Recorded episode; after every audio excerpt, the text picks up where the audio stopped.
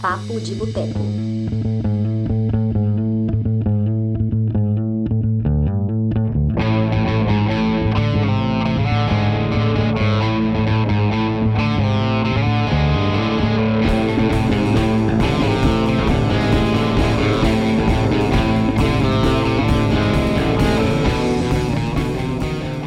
Olá, pessoas! Estamos começando agora mais uma edição do Papo de Boteco, nosso lindo podcast semanal. E na edição de hoje, é a edição número 62, eu, Dani Pacheco, conto com três participações muito especiais. Temos aqui o Léo Lopes. Fala, minha gente. Boa noite a quem nos assiste. Boa noite a todos meus colegas. É, temos também o Marcelo Seabra. Opa, tudo bom, gente? Estou aqui de novo. Semana passada o pessoal falou que eu tinha que voltar mais, empolguei. Dois. E o Marcelo Palermo. Boa noite, pessoal. Boa noite, Seabra. Boa noite, Léo. Boa noite, Dani. E isso aí, gente. Então, eu convidei os três porque hoje nós temos um, um episódio muito especial. Vamos falar sobre a Amazon Prime Video. Vamos dar algumas dicas de filmes para você que está ouvindo, que está assistindo é, esse vídeo. Dicas para você aproveitar aqui durante a quarentena, que a gente sei lá quando que vai acabar isso, né? Então vamos aproveitar para ver muito filme, porque o que uma coisa que não falta na Amazon Prime Video é filme bom. Antes de eu perguntar para o pessoal aqui os filmes favoritos deles, eu só quero explicar um pouquinho para quem ainda não conhece a Amazon Prime direito, a Amazon Prime Video, ela só chama Amazon Prime chegou no Brasil em setembro do ano passado, ou seja, não tem nenhum ano que ela está no Brasil. Então é uma coisa muito recente. Ela era muito famosa mesmo nos Estados Unidos, ainda é, mas ela só chegou ao Brasil em setembro do ano passado. E a Amazon Prime, dentro dela, tem vários serviços. Tem serviço de música, tem serviço de, de, de, de livro, de, de jogos e um outro serviço que tem dentro da Amazon Prime é a Amazon Prime Video, que tem séries e filmes, tanto originais quanto, né, que eles é, adquirem os direitos e colocam lá no streaming para a galera ver. Como é que funciona a Amazon Prime? Ela, é, assim como a Netflix, ela oferece 30 dias gratuitos para você testar e ver, que, é, e ver o, que, o que você acha, né? E tem o plano mensal, depois que você testa, se você gostar, que custa R$ 9,90. Mas quem quiser pagar de uma vez o ano todo, pode pagar R$ 89,00. Eles dão um desconto de 25% se você quiser fechar o plano anual de uma vez. Aí, só para citar, para vocês terem uma noção das produções que estão disponíveis na Amazon Prime de cinema, temos filmes como Midsommar, é, Robin Hood, A Origem, Green Book, Querido, Querido Menino, Suprema, A, Re, a Rebelião, Poderoso Chefão. É, tem muito filme, tem muito filme, incluindo filmes recentes. Então, tem filmes antigos e filmes muito recentes. Então, é um ponto a mais, é um plus em relação à Netflix. Agora, eu quero só perguntar para o pessoal, não sei se o pessoal sabe, tentem chutar, só um chute qual quanto que você acha que a Amazon Prime Video tem de receita nos Estados Unidos todo ano? Cara, a Dani sempre vem com essas, assim, tipo, que pega, né? Adoro. Ah, eu vou pular. Sim. gente, é muito Sim. dinheiro. Vocês acham que eles tiram quanto por ano só com receita de inscrito? Nossa, pagando de 10 em 10 reais? Isso é, não, é, isso é nos Estados Unidos. Tá? Nos Estados Unidos é 9 dólares. Ah, pois é. De, de 9 é em 9 só, dólares. Só o Prime Video, sem contar.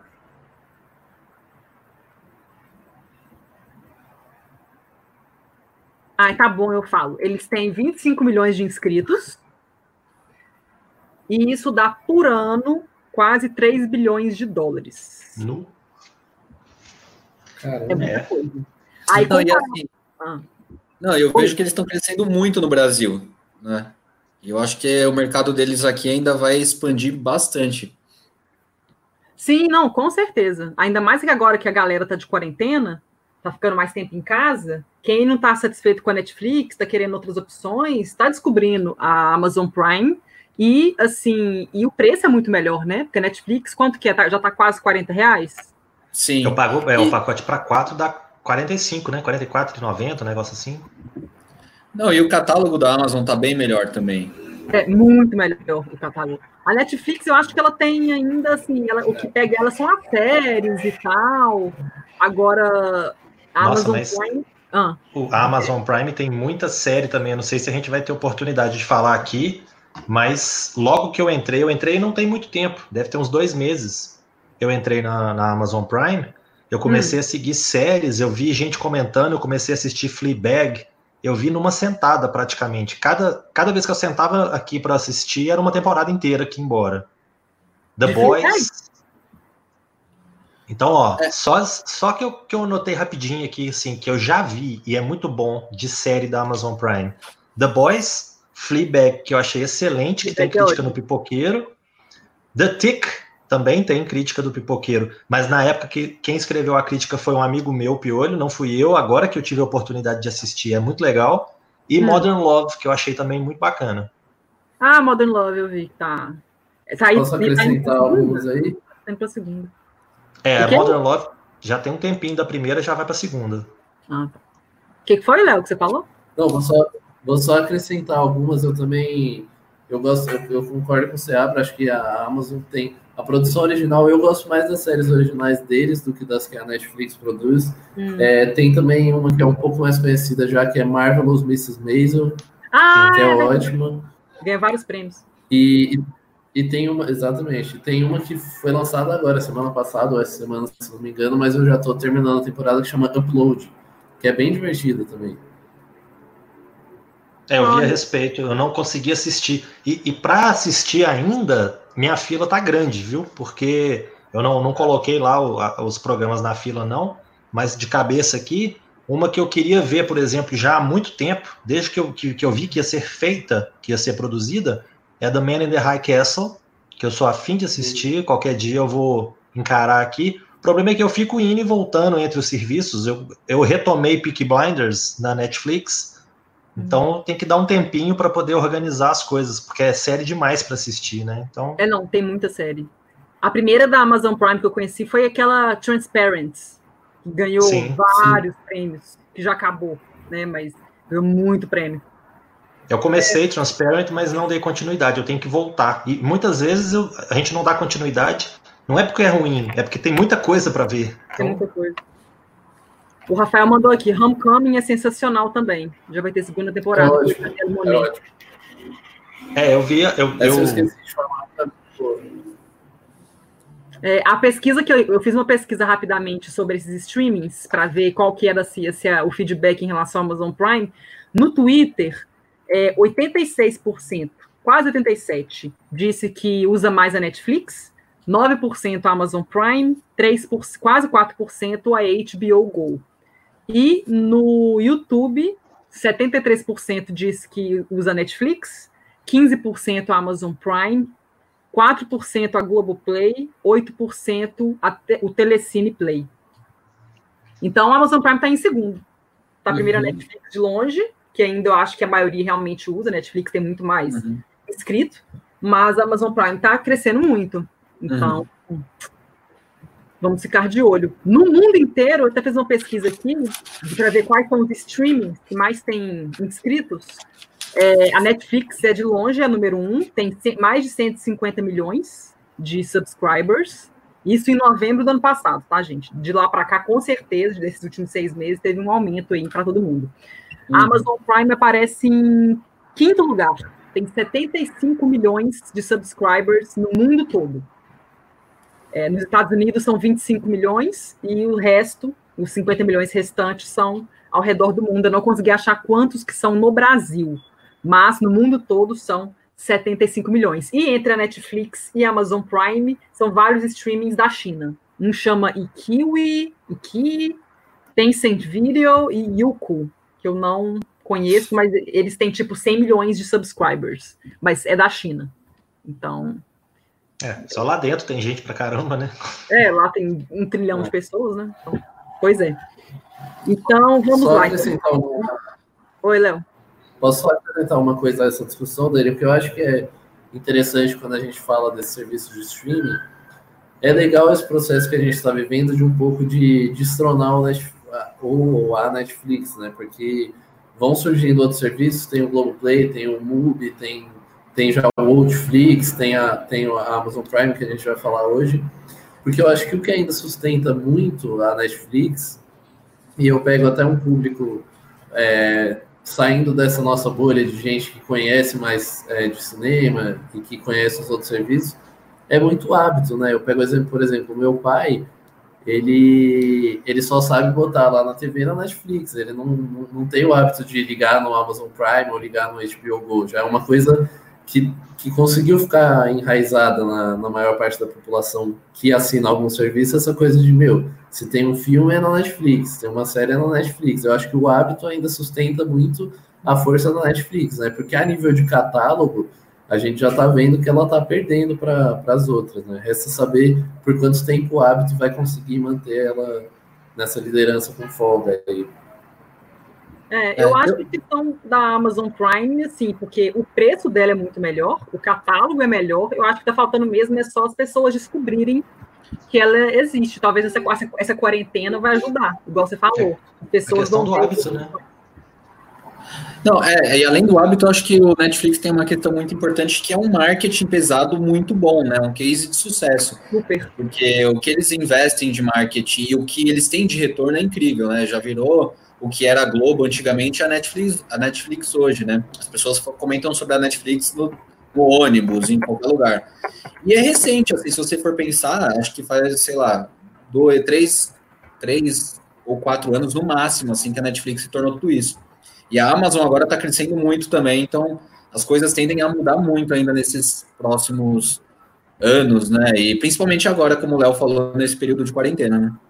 E é interessante a gente pensar também que a Netflix, ela se orgulha muito das produções originais, ela solta muita coisa, né? Cada vez que, cada mês que entra, é uma pancada de coisa que cai na programação da Netflix, mas eu vou te falar que é muita coisa que você tem que peneirar muito, porque outro dia, por exemplo, eu assisti uma, uma produção original da Netflix com aquela menina de Riverdale, Camila alguma coisa, esqueci Camila, o nome dela. Camila Mendes?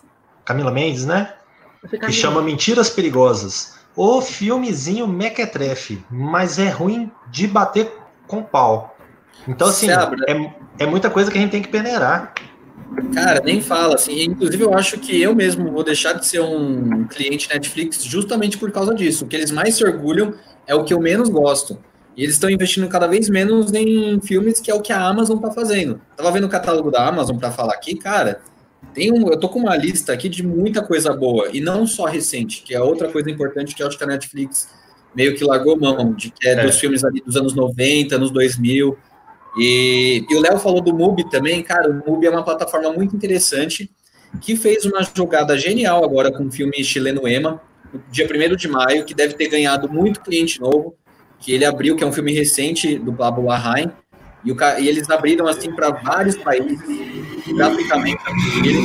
Então, eu acho que também vai, para quem curte um cinema mais alternativo, tem um movie aí que está crescendo bastante. O pessoal tá mandando no comentário aqui um oi aqui, né? Rafael, Carolina, a Karen. A Karen é engraçado demais nessa questão. A Karen falando aqui que a mãe dela fala que é a Netflix azul e a Netflix da Globo. ah, é. Ela fala aqui, ó. Minha mãe é super enraizada com a Netflix, ela não fala nem o nome dos outros, ela fala Netflix Azul Prime ou Netflix da Globo, Globoplay. É, a minha mãe, quando passa aqui na minha porta e eu tô assistindo o Amazon Prime, por exemplo, ela pergunta: o que, que é isso aí? Eu falo assim: ah, é o outro que não é Netflix. Aí ela, ah, tá, entendi. Ai, gente. A Karen mandou aqui, ó. Minha mãe é do mesmo jeito. Já mostrei para ela como faz para pôr o Prime e ela só vai na Netflix. É.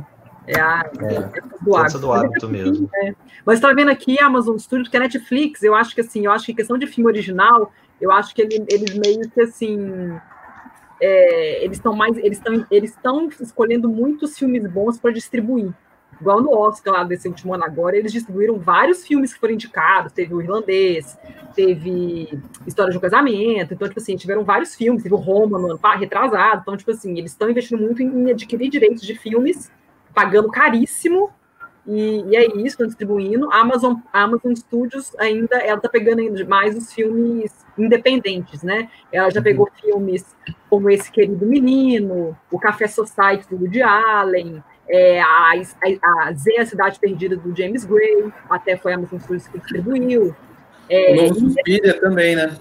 Suspiria também, Suspiria foi dela. É, ano passado teve aquele filme The Aeronauts, com o Ed ah, é. e a Felicity Jones. A Vida Invisível foram eles que distribuíram. Os Miseráveis. Miseráveis. Esse ano agora, ele, um dos filmes que ele, dois filmes que eles vão distribuir que são cotados para o Oscar, né, que a gente não sabe o que vai acontecer, né, por causa do, do Covid, é o Anete do Léo Carax, né, que tem a Marion Cotillard e o Adam Driver, é a Amazon Studios que vai distribuir, e um filme que se chama Louis, Louis Wayne, que é um filme biográfico que tem Benedict Cumberbatch e a Claire Foy, que é um filme também cotado para o Oscar. Esses filmes de época, biografia e tal, enfim, filme de Oscar. Então, uhum. ele tem esses dois filmes. Então, assim, eu acho que eles estão começando, assim... Antes dele, teve o Manchester Beira-Mar, né? Que todo mundo sabe que foi super premiado, ganhou Oscar de melhor ator, tudo mais.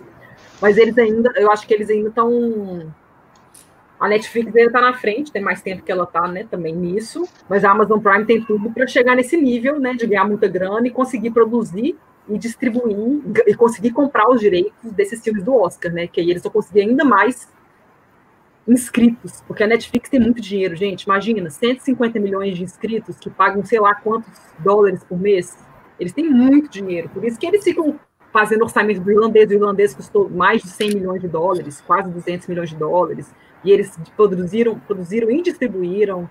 Eles, eles que adquiriram direitos de Roma que foram caros, direito de do história de casamento que foi caro. Então, assim, eles têm muita grana para investir. Acho que a Amazon Prime está chegando lá ainda nesse nesse nível de, de ir para o Oscar, de ganhar Oscar, que ela ainda, assim, mais Oscars, né, de ser uma, uma figurinha marcada. Que eu acho que ainda, eu acho que o único filme dela que realmente foi para o Oscar mesmo ganhou foi o Manchester Beira-Mar. Assim, que chegou a ganhar Oscar, eu acho que foi só esse. Teve algum outro?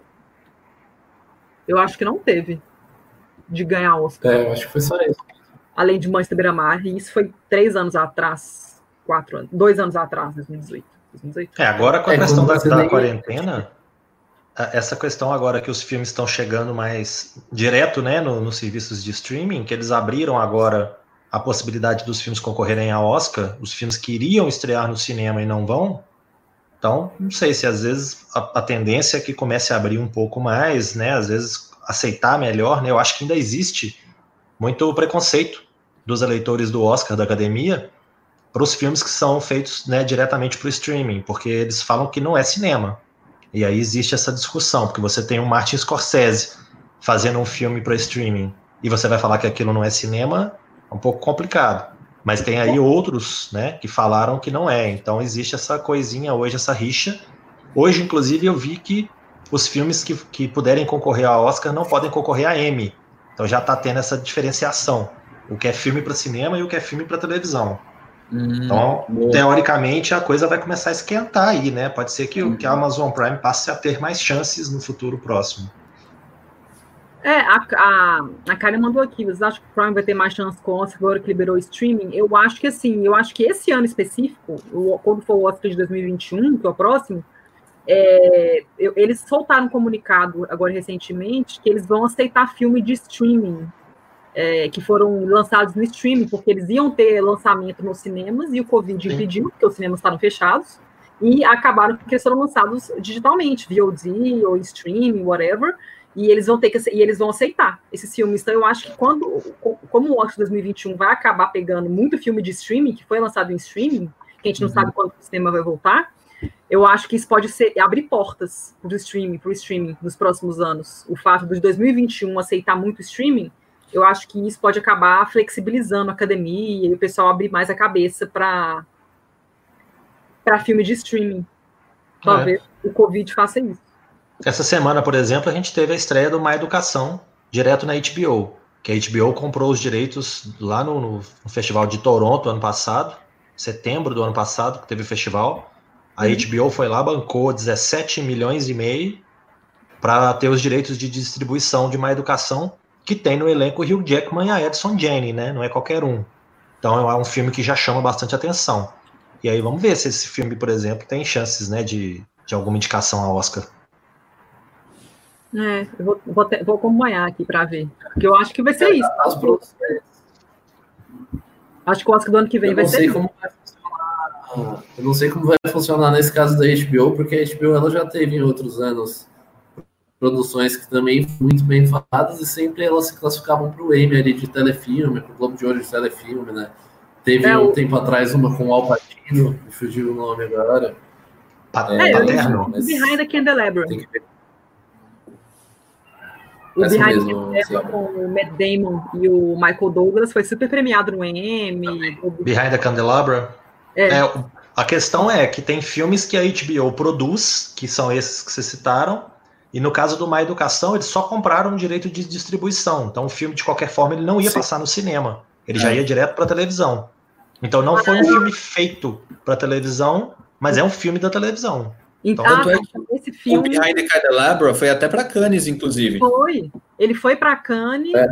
e a, a, a HBO adquiriu os direitos. Aí teve aquele preconceito que o pessoal não quis, enfim, que ele acabou indo para o Emmy, não foi para foi para Globo de Ouro, mas para Oscar não.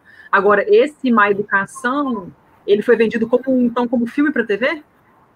Ué, eu não sei exatamente qual que é o critério, mas se a HBO comprou os direitos e ele não tinha planejamento nenhum de passar pelo cinema, ele já ia direto para HBO, Ele pode É, acaba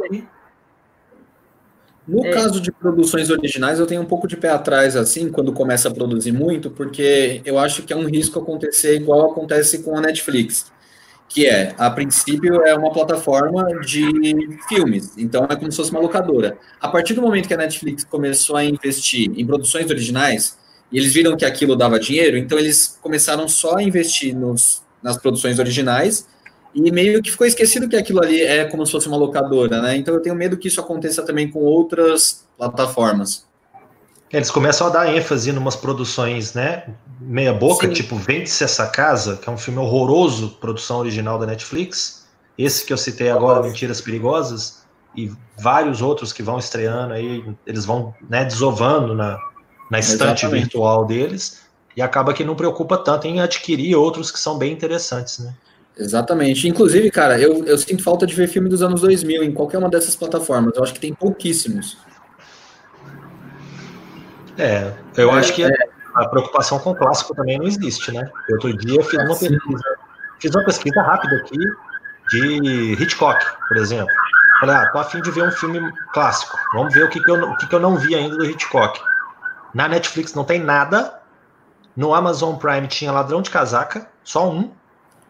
E no Telecine tinha alguns, Telecine Play, alguns que eu já tinha visto, mas pelo menos tinha aí mais ou menos uns 10. Então, pelo menos você tem uma série de opções. Então, já, já dá para escolher, né? Eu, eu acho que o, que o que essa nossa era do streaming ela acaba causando um pouco nessa linha do que vocês estão comentando, e o Palermo colocou bem essa coisa de o serviço começar a focar muito em produção original e esquecer que ele é uma espécie de locadora, é que tem muito filme que, tá- que vai simplesmente desaparecer, né? Porque se esses serviços começam a encher os catálogos dele com produções originais, tem esses filmes. Claro, tem os filmes mais famosos que sempre você vai dar um jeito de achar, mas sem a gente ter a mídia física, sem ter é, a TV, com- conforme ela for se reduzindo, o filme que não está ali no serviço de streaming você não acha mais. Então vai ter muito filme que vai simplesmente desaparecer, né? Que a gente não vai conseguir mais encontrar. Exatamente. Boa. É, o, o, um comentário aqui, ó, esse comentário aí do Alex Costa. Eu acho que a, a Amazon ainda peca na questão técnica, porque já tem vários casos de, de congelar a imagem, de às vezes estar fora de sincronia a voz com, com né? E eu não tô nem vendo filme dublado, tô vendo filme com som original. E o, às vezes tem uma falta de sincronia aí entre a, a, a imagem e o som, e tem aí alguns probleminhas técnicos. A questão, por exemplo, de, de no caso de série, eles separam as temporadas. Então você tem uma fotinha do Tic, por exemplo, para a primeira temporada e outra fotinha do Tic para a segunda temporada. Então você tem que achar qual que é a temporada que você quer assistir. Tem algumas coisas ainda que eles ainda têm que caminhar um pouco ainda. Uhum. Hum, eu não sabia, porque eu nunca mexi na, na Amazon Prime, assim. Então, bom saber, bom saber. E, inclusive, eu custei a descobrir que na Amazon Prime tinha um campo de busca, porque eu sempre ia um por um procurando, eu nunca ia direto na busca. Quando falaram que o Retrato de uma Jovem Chamas tinha estreado, eu procurei, procurei, procurei, não achei, acabei desistindo vendo outros filmes. Quando eu vi que dava para ir lá na busca e digitar o nome, ele já tinha saído. Magicamente ele saiu. Ah, isso que eu ia perguntar, eu nem sabia que o retrato de uma jovem chamas tinha entrado no catálogo. Entrou e saiu. Sim. Entrou e saiu, que é isso? Porque ele é da Neon, né? Ele é da Neon, né? O... É o mesmo é, e... Pois é, eu não vi. Tem tanto de gente elogiando, falando que é o filme do ano e tal. Ele foi muito Eu não vi. Sabe que eu vi e não adorei, mas isso é outro papo, né? Não tá no catálogo. o Rafael mandou assim: eu acho que esse é o caminho natural de todos os streamings, ter o catálogo cheio. A Netflix continua fazendo aquelas merdas, mas está começando a chegar cada vez mais forte no Oscar. Começando não, já chegou, né? Chegou. É, aí o problema é que faz dois filmes para chegar no Oscar e 30 para desovar na, na, prateleira virtual deles. Aí você Sim, fica. Eu acho que esses filmes eles continuam fazendo. Eu acho que esses filmes eles não estão fazendo, continuam fazendo à toa. Eu acho que eles têm um nicho que gosta muito desses filmes. Que acho que eles medem isso. Eles medem número de streaming, eles, por exemplo, essa Camila Mendes, por exemplo, ela tem uma pica de seguidores nas redes sociais. Então, dependendo do filme dela, por mais que você não tenha gostado, ou a crítica tenha sido ruim, é, deve ter tido muito streaming por causa da popularidade dela. É a menina de Riverdale, né? É a menina de, ela é muito, ela tem muitos seguidores, é milhões e milhões e milhões de seguidores. Então, assim, igual a Dan Sandler, ficava fazendo aquele tanto de filmes na, na Netflix, e eles faziam sucesso na Netflix. A Netflix Nossa, falou assim, que tem muito streaming os filmes do Netflix, do Adam Sandler, que o pessoal gosta. Difícil, né?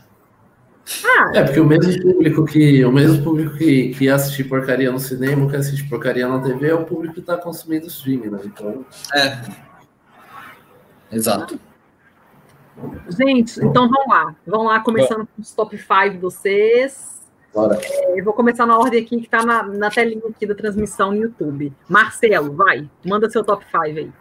Qual? Marcelo Hoje tem dois, hein? Bom, ó, eu coloquei aqui no meu top 5 dos filmes da, da Amazon, não exatamente os, um, filme, os meus filmes preferidos, mas coloquei os filmes mais interessantes, assim, que talvez pouca gente tenha visto ou saiba que está no catálogo.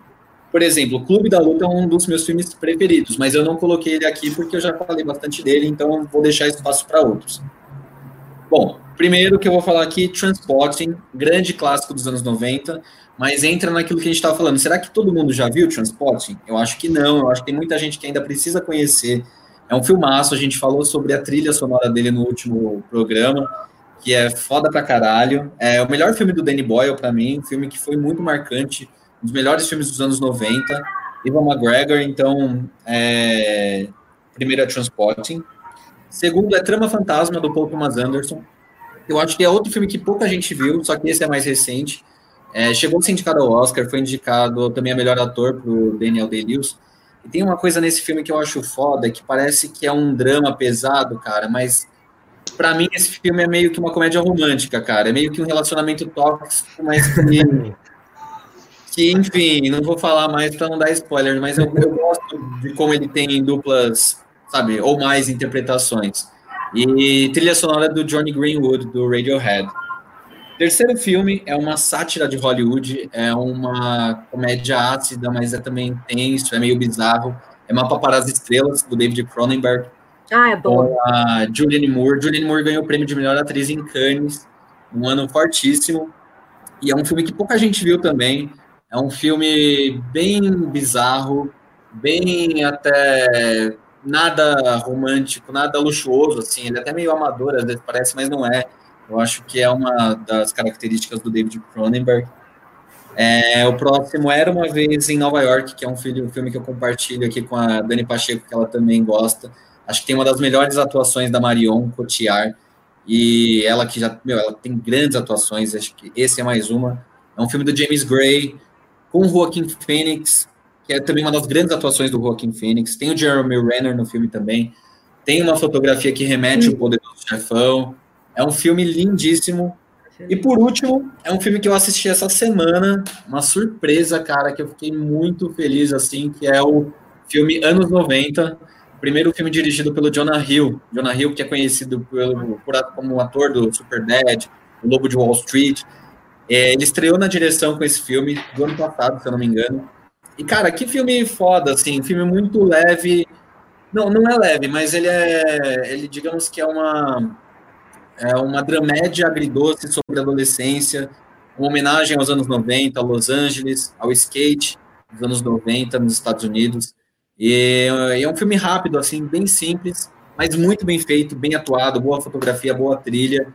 E também acho que pouca gente viu, e eu acho que, é, esses são meus cinco filmes.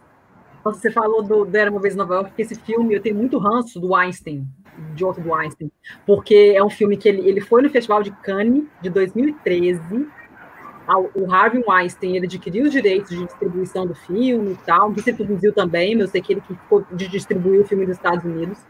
E o filme foi, tipo assim, um filme que foi muito bem recebido e tal. Foi, assim, não um filme comercial, é um filme de, de arte, é um filme de. Ô, Dani, mas ele tinha tudo. Ele é um épico, assim. Se ele fosse bem distribuído, acho que ele tinha tudo para ser. Não um... é, sim, não seria um filme um assim, de sucesso comercial. Seria um filme que teria que ter que fazer uma campanha muito bem feita e ser reconhecido com certeza. Só que o Einstein, não sei por quê, ele, Cargas d'Água, ele ignorou o filme, não lançou ele nem em 2013, que foi o ano que ele passou em Cannes, no final do ano ele não, ele não passou o filme, aí ele foi lançar o filme só em 2014, e ele não ia fazer nada, ele só ia lançar o filme no cinema e acabou. Então, sabe o que eu acho que pode. Sabe o que eu acho que deve ter acontecido com esse filme? Naquela época, o Joaquim Fênix não era tão grande como ele é agora. Ele era um ator assim que não era tão é, valorizado pelos estúdios. Os estúdios não davam credibilidade para ele no sentido de retorno financeiro de bilheteria. Isso mudou não. depois de Coringa, né? Mas naquela ou, época ele não. Mas ou, ah. ou ele tentou alguma coisa com a Marion, não conseguiu e botou o filme na. Teve gente que falava isso. Não faz sentido, porque ela já fez muito filme dele, Nine. É, ela tá em Nine, que é dele. É, ele já produziu muito filme com ela. Não, mas os filmes dele com ela, assim, o pessoal, o pessoal fica. O Marcelo falou esse negócio, mas tem muita gente que leva a sério, porque os, as três vezes que o Harvey Weinstein trabalhou com a Marion, ele fudeu ela três vezes. Tipo assim, com Nine, foi um mega filme que a, a, a Weinstein super distribuiu e tudo mais, mas eles não fizeram campanha, eles fizeram campanha para ela no Oscar errado. Não sei se eles fizeram para categoria que ela não tinha chance nenhuma. Eu sei que, tipo assim, já errou aí. Aí ele adquiriu os direitos de Macbeth e Era Uma Vez em Nova York. Macbeth foi um filme que ele completamente ignorou. Ele não fez quase campanha nenhuma, não fez... E é muito bom. E é um filme muito... E foi pra Netflix. É um filme excelente e, tipo assim, foi aclamado pela crítica, fotografia linda, muito bem dirigido, super, atuações maravilhosas do Michael Fassbender e da Marion. E, tipo assim, ele simplesmente fingiu que o filme não existia, o filme foi um fracasso comercial nos Estados Unidos e morreu. E o Era Uma Vez Nova York, ele lançou o filme é, em 2014, no início do ano, ou seja, ele, ele ia lançar, tipo assim, acho que ele lançou o filme em abril ou março, para meio que desovar o filme, foda-se, vão seguir em frente com outros filmes. Só que o que, aconteceu em 2014? Nesse ano, a Marion estava muito em alta por causa de Dois Dias e Uma Noite, dos Irmãos Dardenne, que ela chegou a ser indicada ao Oscar. Aliás, que filmaço, hein?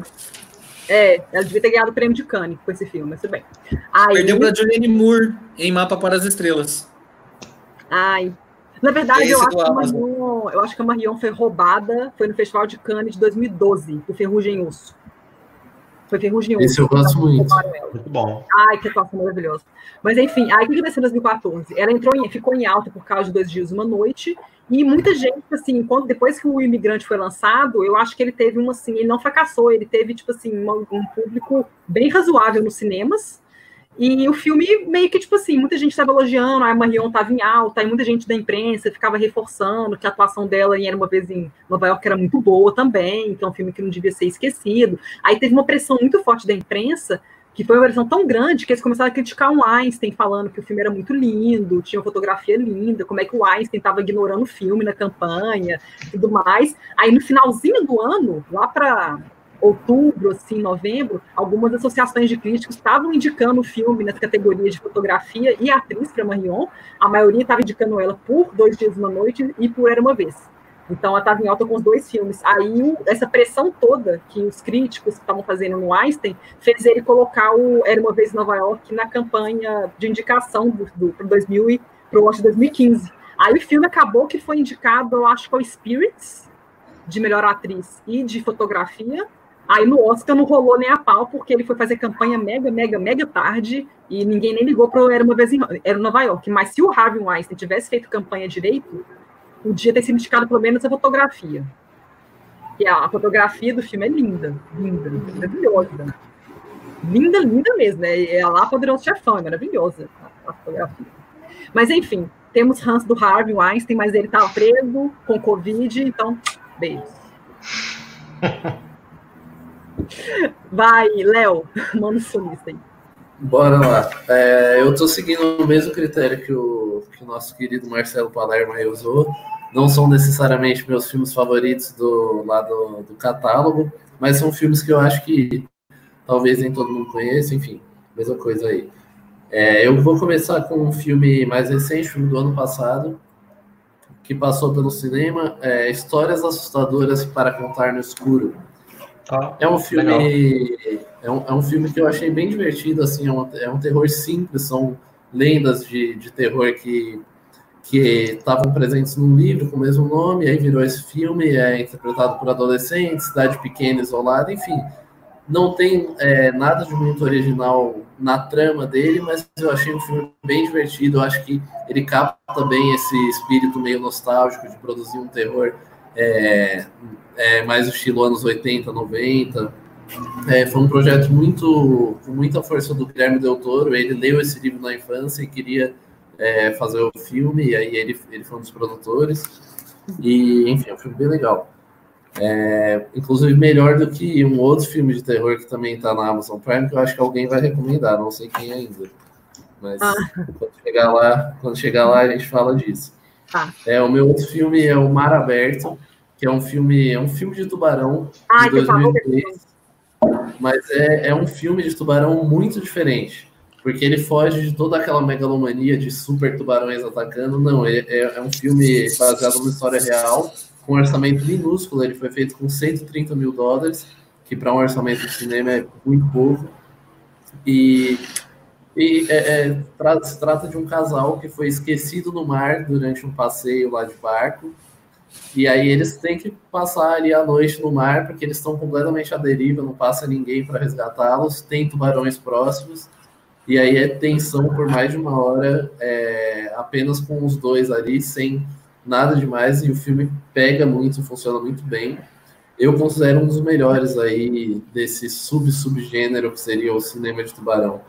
É. Não, me, me traumatizou, porque depois que eu vi ele, eu, tipo assim, eu, eu, já não faria isso, eu já não mergulharia nunca em mar aberto, eu morro de tubarão. Eu sempre acho que o tubarão vai me comer. Mas eu, eu vi esse filme, eu gente, mais um motivo, vou me esquecer no mar Sim. aberto esquecer lá no mar, mergulhar e, e, eu vou morrer igual o pessoal do filme. É porque ele traz uma coisa de. Ele traz um nível de, de verossimilhança, né? Porque é simplesmente um casal no meio do mar, não tem aquela coisa do ataque do tubarão, da... não, é uma coisa muito simples, que são duas pessoas deixadas à deriva no mar, e então ele tem, ele tem uma tensão a partir dessa, dessa verossimilhança, né? A gente se, se coloca totalmente no lugar deles dois, né? É muito tenso, esse filme é muito tenso mesmo. É, meu, a minha terceira dica é O Homem que Copiava. Esse filme acho que mais gente conhece, mas eu acho que vale destacar porque é um filme do Jorge Furtado, que é um cara com uma filmografia assim espetacular, tem um saneamento básico dele também que eu acho um filmaço. Esse é um filme dele de 2003 do Lázaro Ramos. E eu gosto de, de recomendar esse filme porque eu acho que ele é um tipo de filme que o cinema nacional às vezes falha um pouco em produzir que é esse filme que não está lá é, né, na, na, linha do cinema cult, que só os cinéfilos cinéfilos vão ver, e ele também não está naquela linha de cinema Globo Filme, sabe? Que é um filme popularzão e com baixa qualidade. Ele é um filme que consegue falar com muita gente e ao mesmo tempo consegue ter muita qualidade, que é uma característica que eu acho que tem muito no cinema argentino, assim, um filme que é mais popular, mas que também tem muita qualidade. E esse filme Aliás, os filmes do Jorge Furtado, eu acho que tem muito disso, mas esse é especialmente. E tem o, o Lázaro Ramos, uma atuação muito legal. O filme é muito divertido. O, minha outra recomendação, essa talvez é polêmica, que é Scoop, O Grande Furo, do Woody Allen. É um filme que eu sei que muita gente não gosta. É um, é um dos filmes mais execrados da filmografia do Woody Allen. É um filme dele de 2006.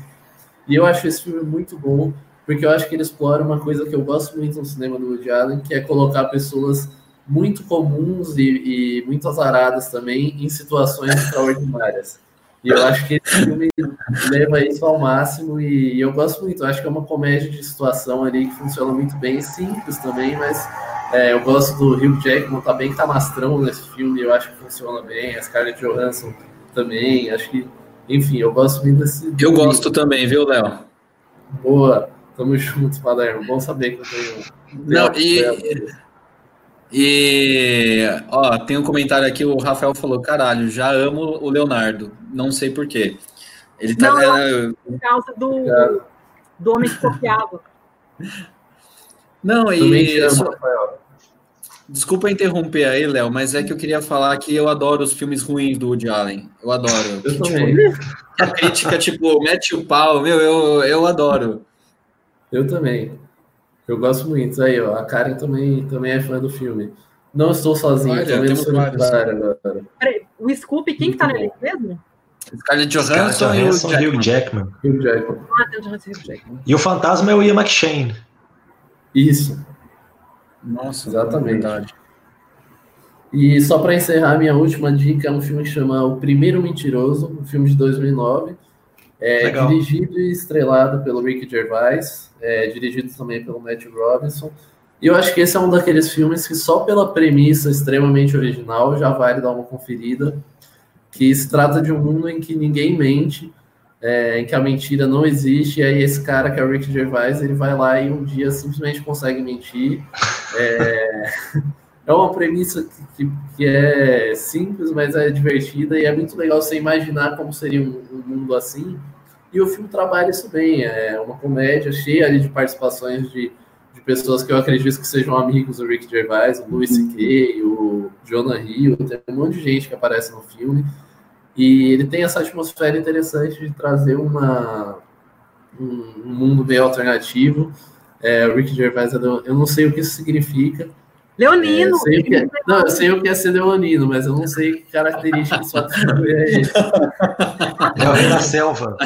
Ai, a Dani e o horóscopo. É, a Dani sempre traz esses conhecimentos novos não, é pra gente. Você fala Rick Gervais, é porque assim, gente, Rick Gervais ele tem um jeito, tipo assim, que gosta de chamar atenção. Eu pensei, esse cara deve ser Aí eu joguei no Google o nome dele para a de nascimento. Aí tá lá, e nasceu dia 25 de julho. Ou seja, Leonino. Ah, entendi. Tá explicado. Mas ah, tá. o Rick Gervais é, o Rick, o Rick Gervais é um cara que, assim, eu gosto bastante dele. E eu tenho uma coisa que tem alguns artistas e comediantes que, que eu sou fã deles e eles fazem pouquíssimos filmes. Então eu meio que me apego nesses poucos filmes que eles fazem. E esse é um dos poucos filmes que o Rick Gervais fez e, e eu sempre, sempre gosto de lembrar dele. Enfim, essas são minhas cinco dicas. É, o Rick Gervais, ele, ele, o pessoal gosta muito dele em The Office, né? Eu nunca vi o The Office, o britânico é. original. Mas que ele faz, o britânico né? é legal. O britânico é legal, mas a versão americana é, é melhor? a maior série da história. Sério? Eu sou suspeito falar. Não. Então vai lá, Marcelo, você abra, manda seu, seu top 5. Eu estou tô vendo aqui pelos comentários que a maior parte dos meus amigos parece que, como a gente estava falando aqui, assinam é a Netflix, né? Então, geralmente, quando eu recebo uma mensagem assim, num domingo à tarde, pedindo uma indicação ou qualquer coisa assim, o pessoal normalmente pede a indicação da Netflix. E o Match Point é um dos principais, assim. Eu sempre indico o Match Point e é gol. O pessoal assiste, gosta, eu acho ele um filme fantástico, mas realmente Scoop, para mim, não, não colou. Eu vi no cinema na época que foi lançado e não, não pegou muito. Vamos, vamos fazer um especial de Allen, gente? Opa, bora. Podemos. Estaremos juntos. Tem um, Aliás, dele, bem, tem um dele bem breguinha que eu adoro, que é com a Helen Hunt. Eu esqueci o nome. Vocês sabem qual, qual é? Do Allen com a, com a Helen Hunt? É. É um que ela Aliás, faz ela. A maldição do escorpião de Jade. Nossa, isso é horroroso. Eu gosto. Ah, Nossa, eu nem lembrava que tinha, nem lembrava do. do é ruim, é ruim que é bom, cara. Mas desculpa, manda sua é, lista aí. Essa é aquela fase que o Woody Allen. Bora. Ó, só rapidamente, não estão na minha lista, mas já que vocês estão falando de Woody Allen, dois filmes dele que estão disponíveis no Amazon Prime para a gente ficar dentro da nossa programação. Meia-Noite em Paris, que é ah, fantástico.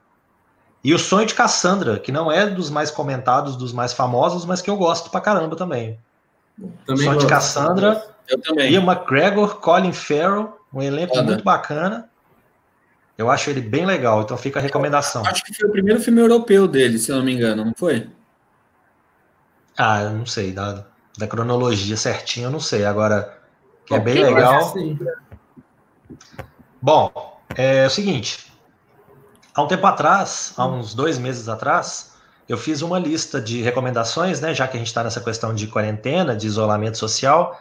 Tá uhum. lá no Pipoqueiro, tem uma lista de 30 indicações Sendo que dessas 30, 10 são filmes que têm crítica publicada no Pipoqueiro, então você consegue ler a crítica completa dos 10, e outros 20 que não têm a crítica, que aí vocês têm que comprar minha opinião e ir, ir atrás. Mas que estão lá como, como indicação de bons filmes. E como os colegas aqui já falaram, eu não fui atrás dos filmes que eu gosto mais, e muitas vezes do, dos filmes mais famosos também não, porque esses as pessoas já procuram naturalmente. Então eu procurei trazer aqui, e uma coisa que sempre me surpreende é o conceito que as pessoas têm de filme antigo. Tem vezes que você às vezes recomenda um filme para a pessoa, o filme é do ano 2000, e a pessoa fala: "Nossa, esse filme é velho, é isso mesmo que você está me mandando uhum. ver?" Sim. Ou qualquer coisa assim. Outro dia, por exemplo, eu indiquei Mulher Solteira Procura. Se eu não me engano, é de 92, para uma amiga minha. Ela falou, nossa, mas filme tão antigo. Eu falei, antigo é você, né? Que tem mais 10 anos a mais do que o filme, né? Então, eu. Mas você, eu... Abra, você indicou esse filme para uma amiga, Mulher Solteira Procura? Ué, suspense bacana da década de 90, por que não? Não, eu acho, eu acho que ela pode ter interpretado errado, tipo, né? que tá achando de mim? Ai, cara. Mas aí é o seguinte, então, o que, que eu fiz aqui? Eu peguei cinco filmes que eu acho que às vezes o pessoal Dois deles, principalmente, o pessoal pode ter dado bastante atenção na época, mas precisam redescobrir hoje. Então, começando em 96, eu trouxe aqui As Duas Faces de um Crime, que é um filme policial fantástico, que eu gosto bastante, com Richard Gere, que o, o Richard Gere é o tipo do ator que, na maior parte das vezes, eu não acho que ele encaixa bem com o personagem, mas quando ele encaixa, ele encaixa muito bem. Quando o personagem tem a ver, assim, com ele, com a linha que ele consegue fazer direito. E nesse filme, ele é um advogado canastrão que gosta de estar sempre no, no, no holofote. Ele gosta de pegar casos famosos para poder aparecer. Então ele está fantástico como Mr. Vale. E é o filme que descobriu para o mundo o Edward Norton, que é uma, uma, interpretação fantástica, que até hoje eu não sei como que ele foi perder um Oscar de ator coadjuvante para o Cuba Gooding Jr. Show me the money. Hum. Então, assim, o Cuba Gooding Jr. passou o filme inteiro gritando Show Me the Money, ganhou um Oscar de ator coadjuvante, nunca mais fez nada. E o Edward Norton concorreu, mas não ganhou pelas duas faces de um crime, que é um filme muito bacana. Então, primeira recomendação. Do ano seguinte, de 97, eu recomendo um que é com um elenco extraordinário, ganhou Oscar, chamou bastante atenção na época e é baseado num livro de um dos meus escritores favoritos, que é o Los Angeles Cidade Proibida, LA Confidential, que é baseado no livro do James Elroy, que é um cara fantástico, que é um cara que tem muita prática em fazer uma coisa que o pessoal admira aí, Tarantino, agora aquela minissérie Hollywood de Net, da Netflix fez também, que é misturar a realidade com a ficção. Ele, o, o James Elroy é muito habilidoso em pegar figuras famosas, celebridades e tudo mais, e misturar com os personagens que ele cria, num submundo de, de Los Angeles que ele cria, que é muito legal. Então, Los Angeles Cidade Proibida, Kim Basinger num papel aí, né? Fantástico. Russell Crowe, quando pouca gente conhecia ele, Kevin Spacey, o Guy Pearce, Danny DeVito, James Cromwell, é um elenco David Strathairn num papel fantástico. Então, assim, é um filme que eu acho maravilhoso do início ao fim. Vocês têm que assistir. Depois, pulando aí para 2001, a gente tem a estreia na direção. Se eu não me engano, é o único filme dirigido pelo Bill Paxton, saudoso Bill Paxton, que é A Mão do Diabo, Frailty. Ele está lá disponível na, na, na Amazon com o cartazinho dele escrito Frailty. E o nome dele em português é A Mão do Diabo. É um dos primeiros filmes que eu vi com o Matthew McConaughey. E tem uma história muito interessante, muito bacana que envolve a questão do fanatismo religioso. E eu acho que assim ele tem, ele, ele anda por uma linha muito interessante. Ele tem um desenrolar muito bacana. E é um filme que eu acho que todo mundo deveria assistir. E apesar do título em português A Mão do Diabo, ele não é um filme de terror. Então é mais um filme, uma pegada policial. Eu acho que é, é bem bacana, vocês deveriam acompanhar. Falando em escritores que eu gosto muito, né? Eu acho que todo mundo que me acompanha há algum tempo aí, ó, os podcasts, as coisas que eu participo, sabe que eu sou doido com Stephen King. E um dos filmes que está disponível também no, no, Amazon é O Nevoeiro, que é uma adaptação primorosa, né? E, e, assim, é um diretor que já tinha feito O Sonho de Liberdade e já tinha feito A Espera de um Milagre, né? Então é o cara que é especialista produtor de The Walking Dead também, né, da primeira, primeira temporada. Então, assim, o Nevoeiro, ele é um filme que o final dele é diferente do livro, inclusive. Então, para quem já leu o livro, vai ter surpresa. Depois teve uma série que tentou adaptar a mesma história e não, não foi para frente. A série, eu, realmente, eu não gostei nem um pouco. A, a série é, é, muito fraca, né? À toa que foi cancelada no meio do caminho e, e não voltaram nela. Mas o filme uma interpretação muito bacana do Thomas Jane como personagem principal, mas tem a Marcia Gay Harden, se eu não me engano, que é a, a interpretação mais bacana, que também é, é uma fanática religiosa. Eles estão todos trancados, confinados num, num, supermercado e eles não conseguem sair porque tem criaturas lá fora. Basicamente a trama é essa. Então é realmente muito legal. E para fechar aqui as cinco indicações, um filme que eu acho que conversa muito com a atualidade, com o momento que a gente está vivendo, que é A Caça. O Jagten, que é dinamarquês, com o Mads Mikkelsen. É um dos primeiros papéis do Mads Mikkelsen que eu vi, pelo menos. O filme é de 2012 e ele já, obviamente, já tinha uma carreira bem estabelecida, eu é que estava por fora, mas é um filme fantástico sobre uma pessoa que é acusada de um crime e imediatamente ele recebe pedrada de todos os lados pela sociedade. Eu acho que essa questão de de acusar as pessoas sem prova, de fake news, é uma coisa que está muito presente no filme e que é muito interessante. Eu acho que traz várias emoções para quem está assistindo. Eu acho que é realmente um filme que vocês deveriam correr atrás. Então, são essas aí as minhas cinco indicações de vários filmes bons que a Amazon tem para oferecer. É, você estava falando do Edward Norton, a Karen chegou a perguntar aqui se, se ele tinha Oscar, mas daí eu respondi até aqui que não, ele foi indicado três vezes, né? As duas faces de um crime. Um... O, a História Americana, eu acho um filme fantástico. É um filme que, inclusive, né, aquelas histórias de bastidores. O Edward Norton brigou muito com o Danny Kay, com o Tony Kay, que era o diretor, e ele demitiu o Tony Kay antes do filme acabar, antes deles conseguirem concluir o filme. Aí ele assumiu a direção do filme, Sério? ele dirigiu, ele dirigiu o final do filme, ele que cuidou da edição, da montagem do filme, ele que montou, e aí o filme foi para frente, estreou com o nome do Tony Kaye como diretor, mas quem, quem assumiu a, o caminho ali foi ele, na, na, cara e na coragem. Depois ele virou diretor, né? ele começou a dirigir Tem a Fé e outros filmes. Até bons filmes, Tem a Fé, por exemplo, é um filme gostosinho, engraçadinho de assistir.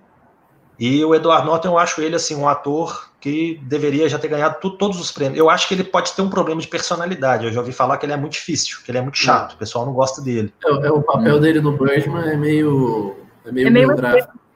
É. É, ele parece é, que brigou com a Marvel, né? Pelo, no, no Hulk, aí ele, ele, ele poderia ter continuado na Marvel, mas brigou com todo mundo, aí acabou que não ficou. Mas ele merecia muita coisa, viu? É, tá vendo que ele, per ele perdeu. Foi esses dois filmes e o Birdman, né?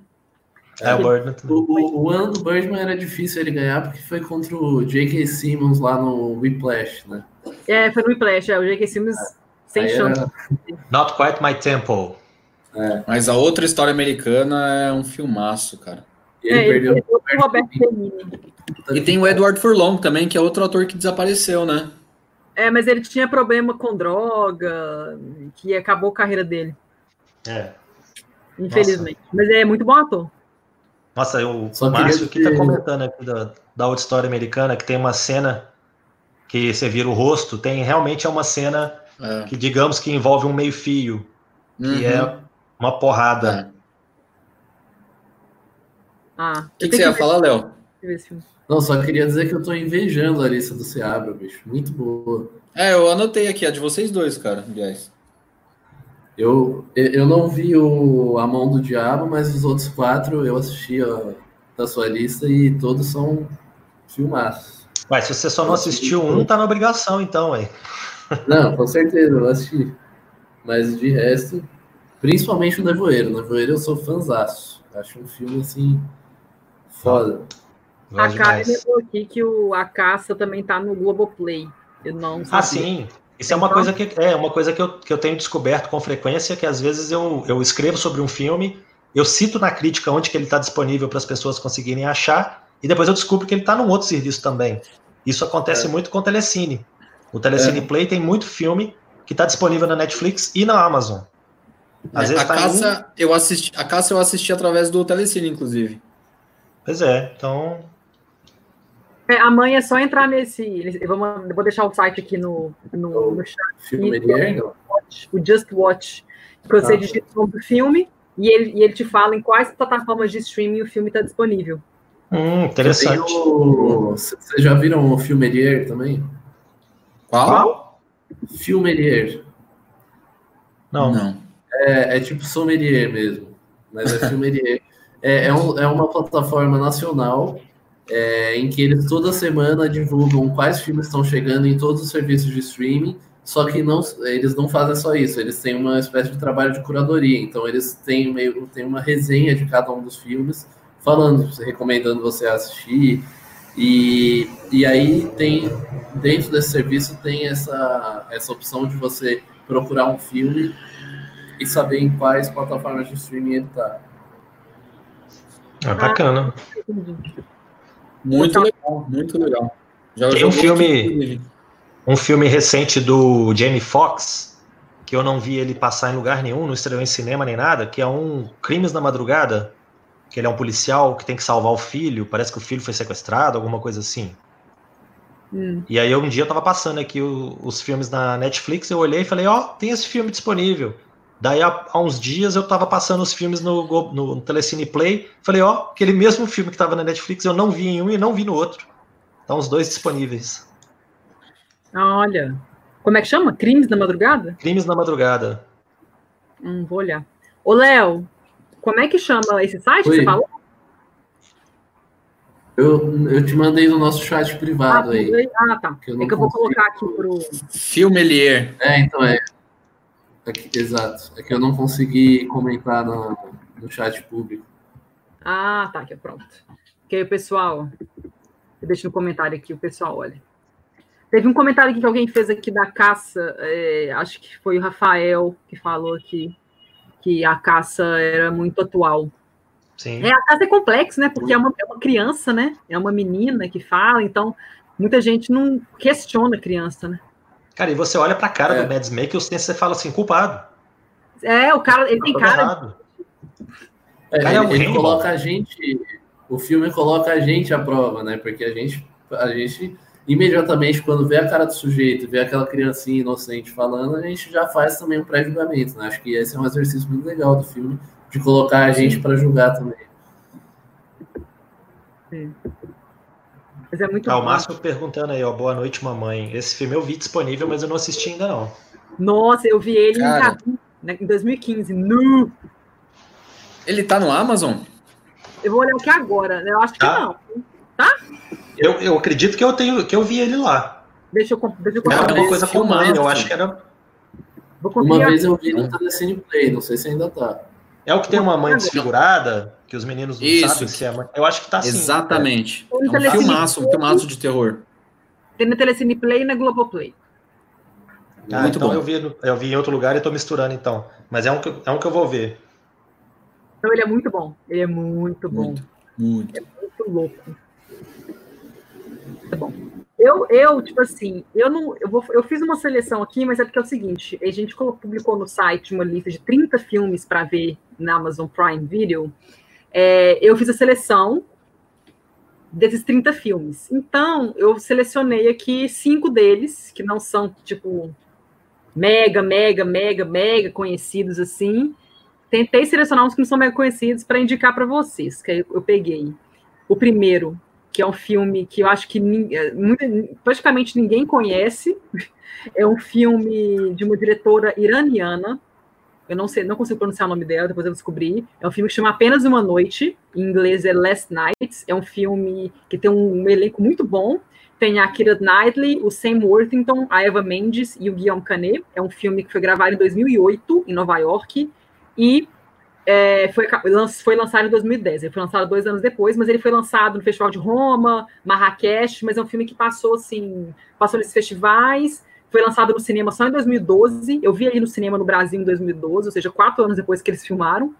E praticamente ninguém viu. É um filme que passou totalmente assim, despercebido, mas é um filme assim que eu gosto muito. Eu acho ele muito bom. Que é um filme assim. A Kira Knightley é casada com Sam Worthington. Eles têm, um relacionamento há muitos anos, namoravam assim e casaram. E o que, acontece no filme? Basicamente, eles passam uma noite, chama apenas uma noite. O que, acontece? Não, juro que não vou dar spoiler, gente. É, o Sam Morrison, ele vai ter uma, vai viajar a trabalho e ele vai, não vai dormir em casa. Aí ele fala para a esposa dele e tal, e ela fica com meio preocupada porque ele vai viajar com os colegas de trabalho e um desses colegas de trabalho dele, que é Eva Mendes, que é uma arquiteta, ele tem uma queda por ela e tem atração física por ela. Só que ele, ele fala para a esposa, obviamente, que tá tranquilo, que ele não sente nada e tal, é só um dia e tal. E ela, ok, beleza. Então ele vai viajar trabalho com ela e outros colegas, beleza, ok. E ela, enquanto isso, o que, que acontece? Nesse dia que ela tá meio que livre, né, entre aspas, ela acaba cruzando na rua um ex-amor dela, que é um cara que se chama Alex, que é o Guillaume Canet, que é um cara que ela te teve um romance no passado, acabou que ele voltou para a França, ela foi para lá e ele não deu atenção para ela, ela voltou para os Estados Unidos, voltou a, a, se relacionar com o Morton e eles casam e ela, né, cada um segue sua vida. Só que aí quando ela encontra esse Alex, meio que, né, aquela paixão que eles se sentiam pelo outro volta. Então é um filme que mostra muito isso. O marido da Keira Knightley tá lá com uma colega de trabalho, ele ama a esposa dele, mas ele tá lá com uma colega de trabalho, convivendo o tempo todo nesse, nesse, nesse viagem. E ele sente uma atração muito forte por ela, e não, a né? outra acaba que ela meio que volta os sentimentos dela que ela tinha por esse francês. Então fica os dois nesse negócio. O que, que vai acontecer? Será que eles vão se trair? Ou será que, né? O que, que vai acontecer? Então é um filme muito bom, que fala muito sobre relacionamentos. Eu acho o filme muito bom, muito bom mesmo. Não entendo por que, que ele deu ruim. Eu acho que deve ter pego uma distribuidora ruim, sei lá. Porque tinha um elenco muito bom. E é, eu achei muito bom. Então eu super indico esse filme. Outro filme que eu separei é O Expresso da Manhã, do Bong Joon-ho, que eu acho que tem muita gente não conhece esse filme. A gente oh. conhece, mas muita gente não conhece. Virou um... série, né? Inclusive. Tem uma série? Não sabia. Dá pra estrear nos Estados Unidos é. com a Jennifer Connelly. Olha, é do estreia filme. Agora, estreia agora em maio. É uma adaptação mesmo? É, uma adaptação do filme, né? Snowpiercer. É, não, é porque o Snowpiercer ele é baseado numa obra, né? Ele muda umas coisas, mas ele é baseado. Então, o, o, a série é baseada no filme ou na obra que o filme se baseou? Sabe? É, até onde eu sei é baseado no filme. Ah, tá. Legal. Eu não sabia, que legal. Olha. Também não. É, vou, ah, interessante. É de qual canal? Você falou? Ah, eu, eu vi, eu já vi algumas notícias no Twitter a respeito da adaptação e eu vi no IMDB outro dia falando que tá para estrear já, com entrevista com o elenco e tudo. Com aquela linda daquela Jennifer Connelly é, lá. Vou descobrir agora. A, a, ela vai estrear agora dia 17 de maio. Ah, o Bong Joon é produtor executivo. TNT. O Bong Joon é produtor executivo da série. É. Olha, vou ficar de olho. Então, tem a Jennifer Connelly.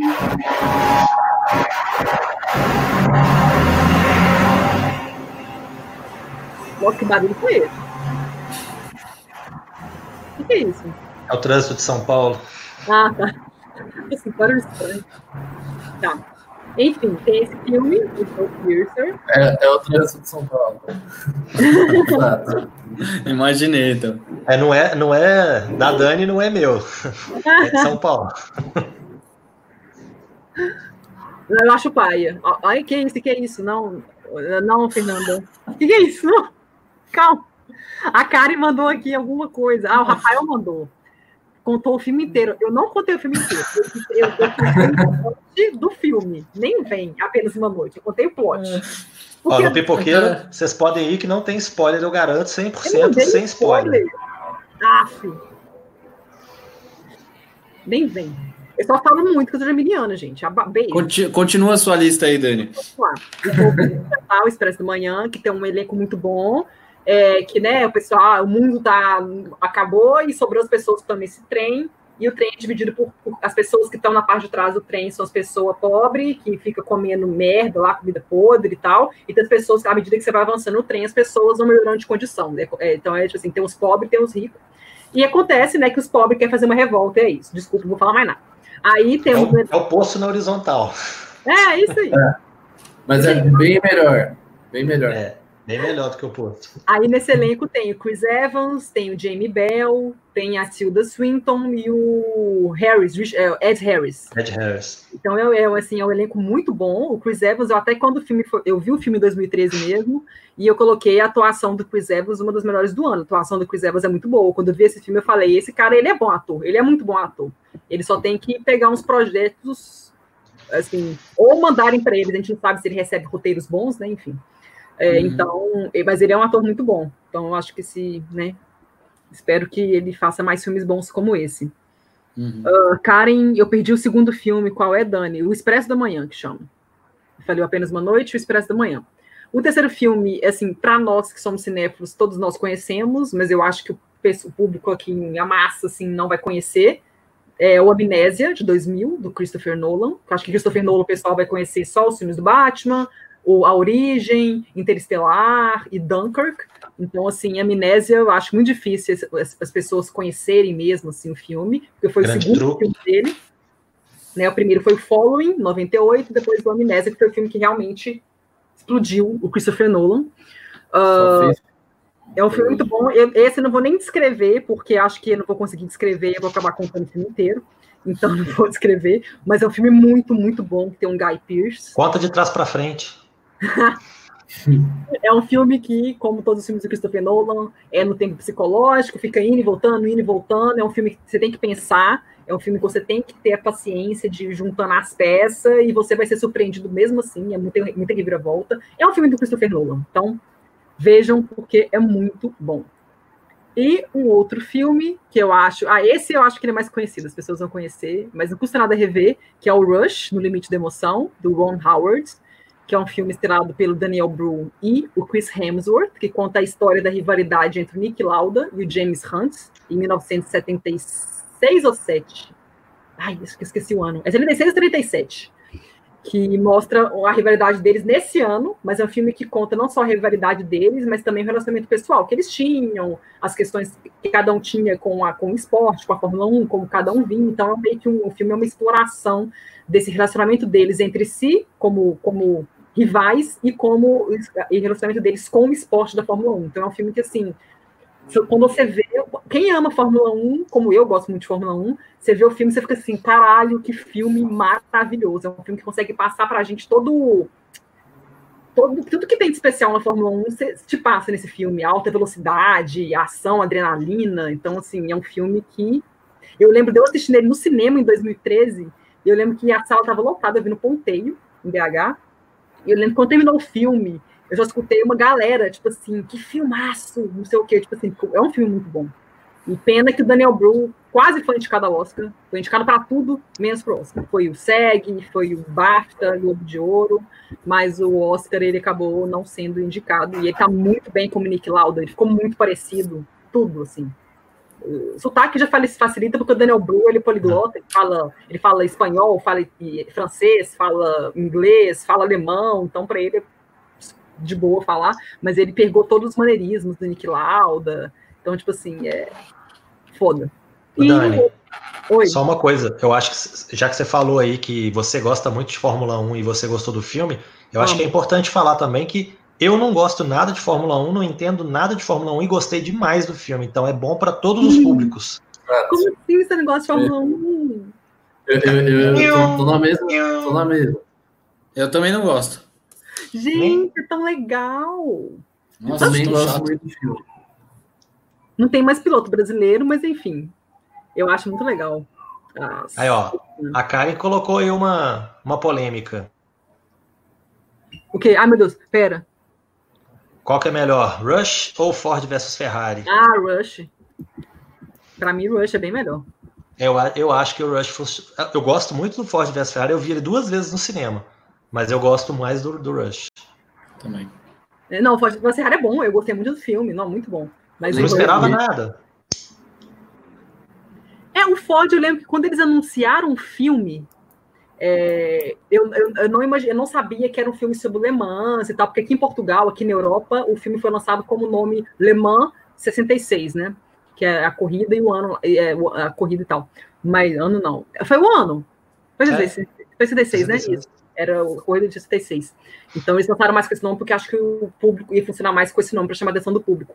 Mas eu lembro que quando anunciaram o filme, eu não sabia, porque anunciaram como Ford vs Ferrari, que era um filme que de Ferrari e tal. Então, quando anunciaram o filme, sabia assim, nossa, o Christian Bale vai interpretar o dono da Ferrari, eu achava que ia interpretar o dono, eu achava que ia ser uma coisa de Fórmula 1. Aí depois que foi, teve a produção e foi gravado, que eu vi que era sobre Le Mans, que o, que o Christian Bale não era Ferrari porcaria nenhuma, aí tinha o Matt era Ford, aí eu fiquei assim, nossa, aí eu não estava muito empolgada. Aí eu só fiquei empolgada quando o filme estreou em Veneza e no Festival de Toronto, aí ele foi muito bem recebido. Aí eu fiquei assim, é, deve ser interessante. E é bom, mas o Rush, pra mim, de filme de, de, de velocidade, eu acho que Rush é o melhor, assim, de alta velocidade. Eu gosto, eu gosto do Dias de Trovão do Tom Cruise, amo, amo, amo. As Mas- 24 horas de Le Mans. Steve McQueen. Ah, eu não vi esse. Eu tenho que ver Bacana esse também. clássico, tá. Tem que ver. Tem, será que tem? Tem na Netflix? Não, né? Difícil. Vou procurar aqui para ver se tem. É. Ah, o John. Ah, peraí. John, eu vou, eu vou te responder, tá? O, cara, ele- o John mandou uma mensagem aqui. Meu último filme que eu indico, que eu também não vou falar demais, porque eu sei que eu vou dar spoiler, esse, esses filmes que são mais.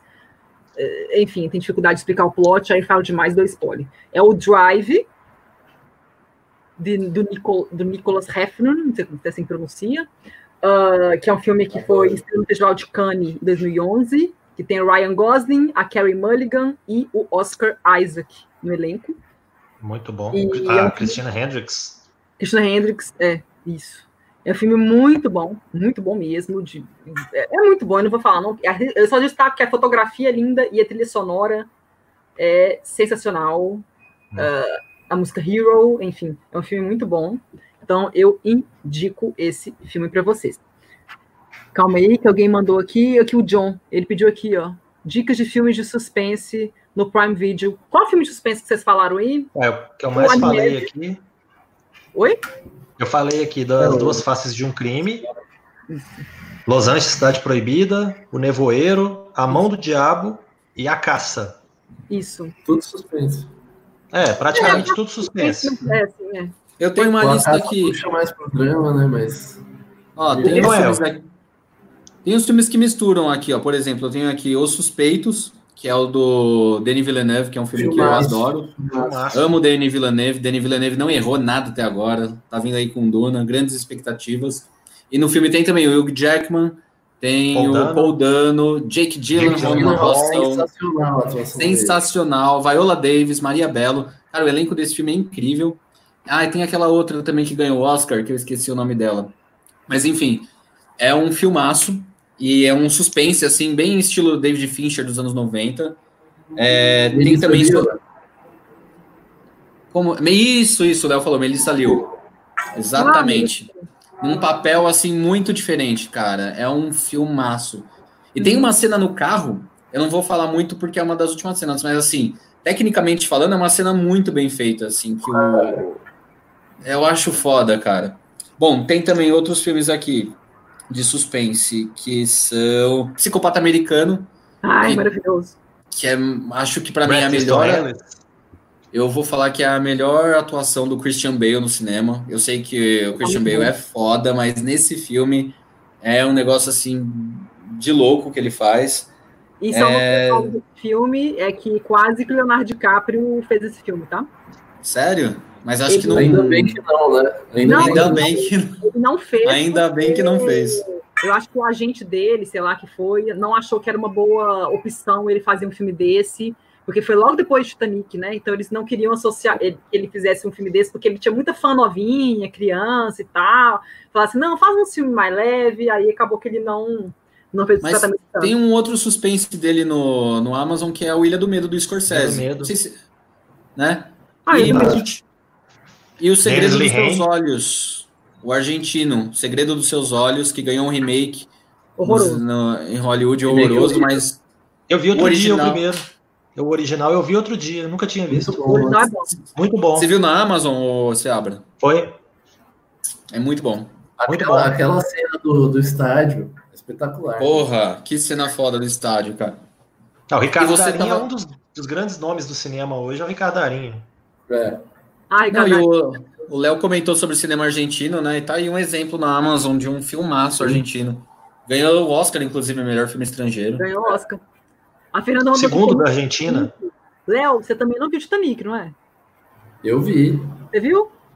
Quem que não Vi. viu Titanic? Quem que é? Ô, O Fernanda. Túlio. O Túlio acho que viu. É, o Túlio, eu acho. Ô, Fernanda, mas a. Fernanda tem cara de ter 15 anos. Então, Mas eu, mas eu entendo não ver Titanic porque às vezes é difícil, é muito longo. é muito bom. Mas, ve- Ah, mas veja, veja, vale a pena. lindo, Fernanda. Eu levei três meses pra ver. Depois que tinha estreado, o filme só, só com sessões lotadas, lotadas, lotadas. Aí depois de três meses eu fui. E lotado. Eu achei que você tivesse levado três meses vendo. Assim, Não foram 84 anos.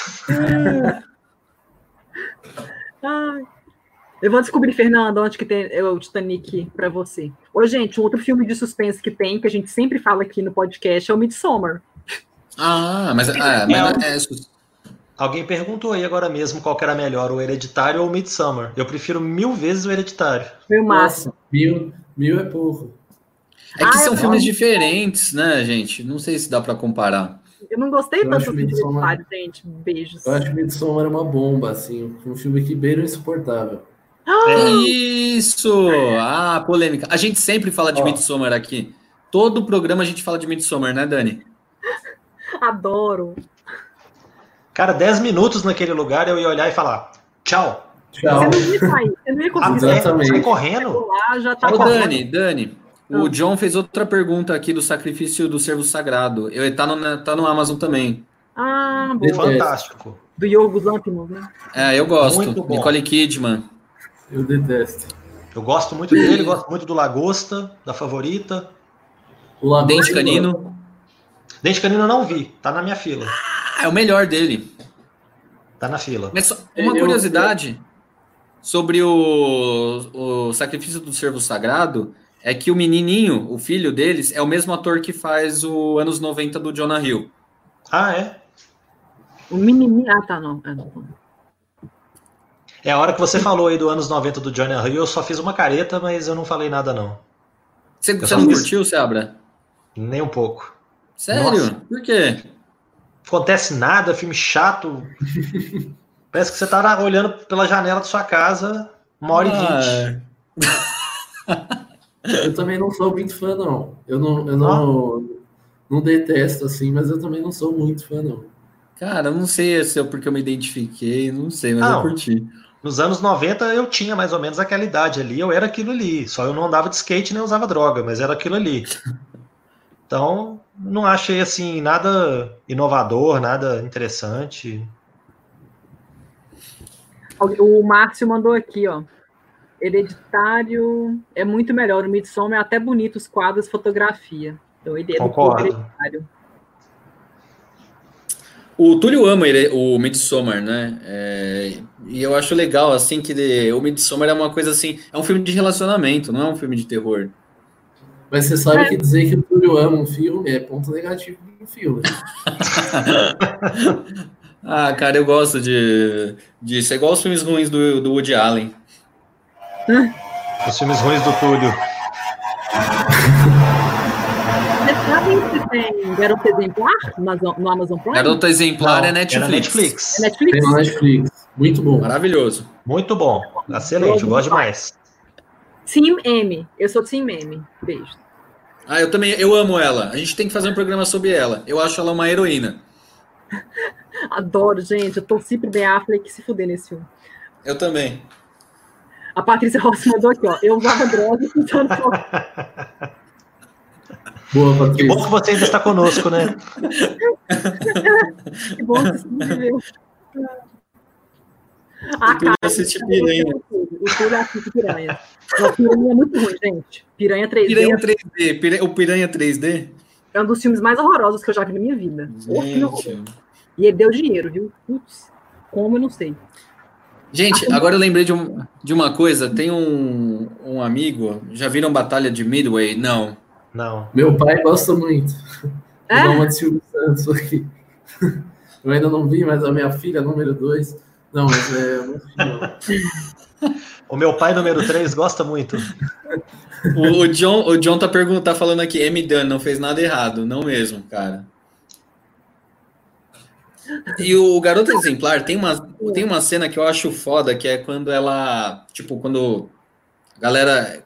Porque tem meio que. Eu não sei se eu vou dar spoiler. É melhor não falar. Spoiler alert. É. Não, melhor não, deixa pra lá, deixa pra lá. Mas é uma cena dela no carro, meio que um monólogo. Eu acho sensacional. E tem o Neil Patrick Harris. É Legend. Foda. Wait for it. Derry. Yeah. Tem uma cena com ele que é a melhor Tem uma cena, é muito legal, mas sem spoiler. É, tadinho, gente. Eu tenho dó dele, mas tudo bem. Eu não. Ah, não. Mas quem não Ele- viu, vê. É, mas é, vai ver, já é muito bom. Mas, é, O gente, é Netflix. Dele, o É, esse é Netflix, dele não é um personagem interessante, porque ele é, o, ele é o cara que fica a vida inteira correndo atrás da mulher e a mulher tá sempre a três passos à frente. Eu, eu achei muito, é muito bacana o personagem.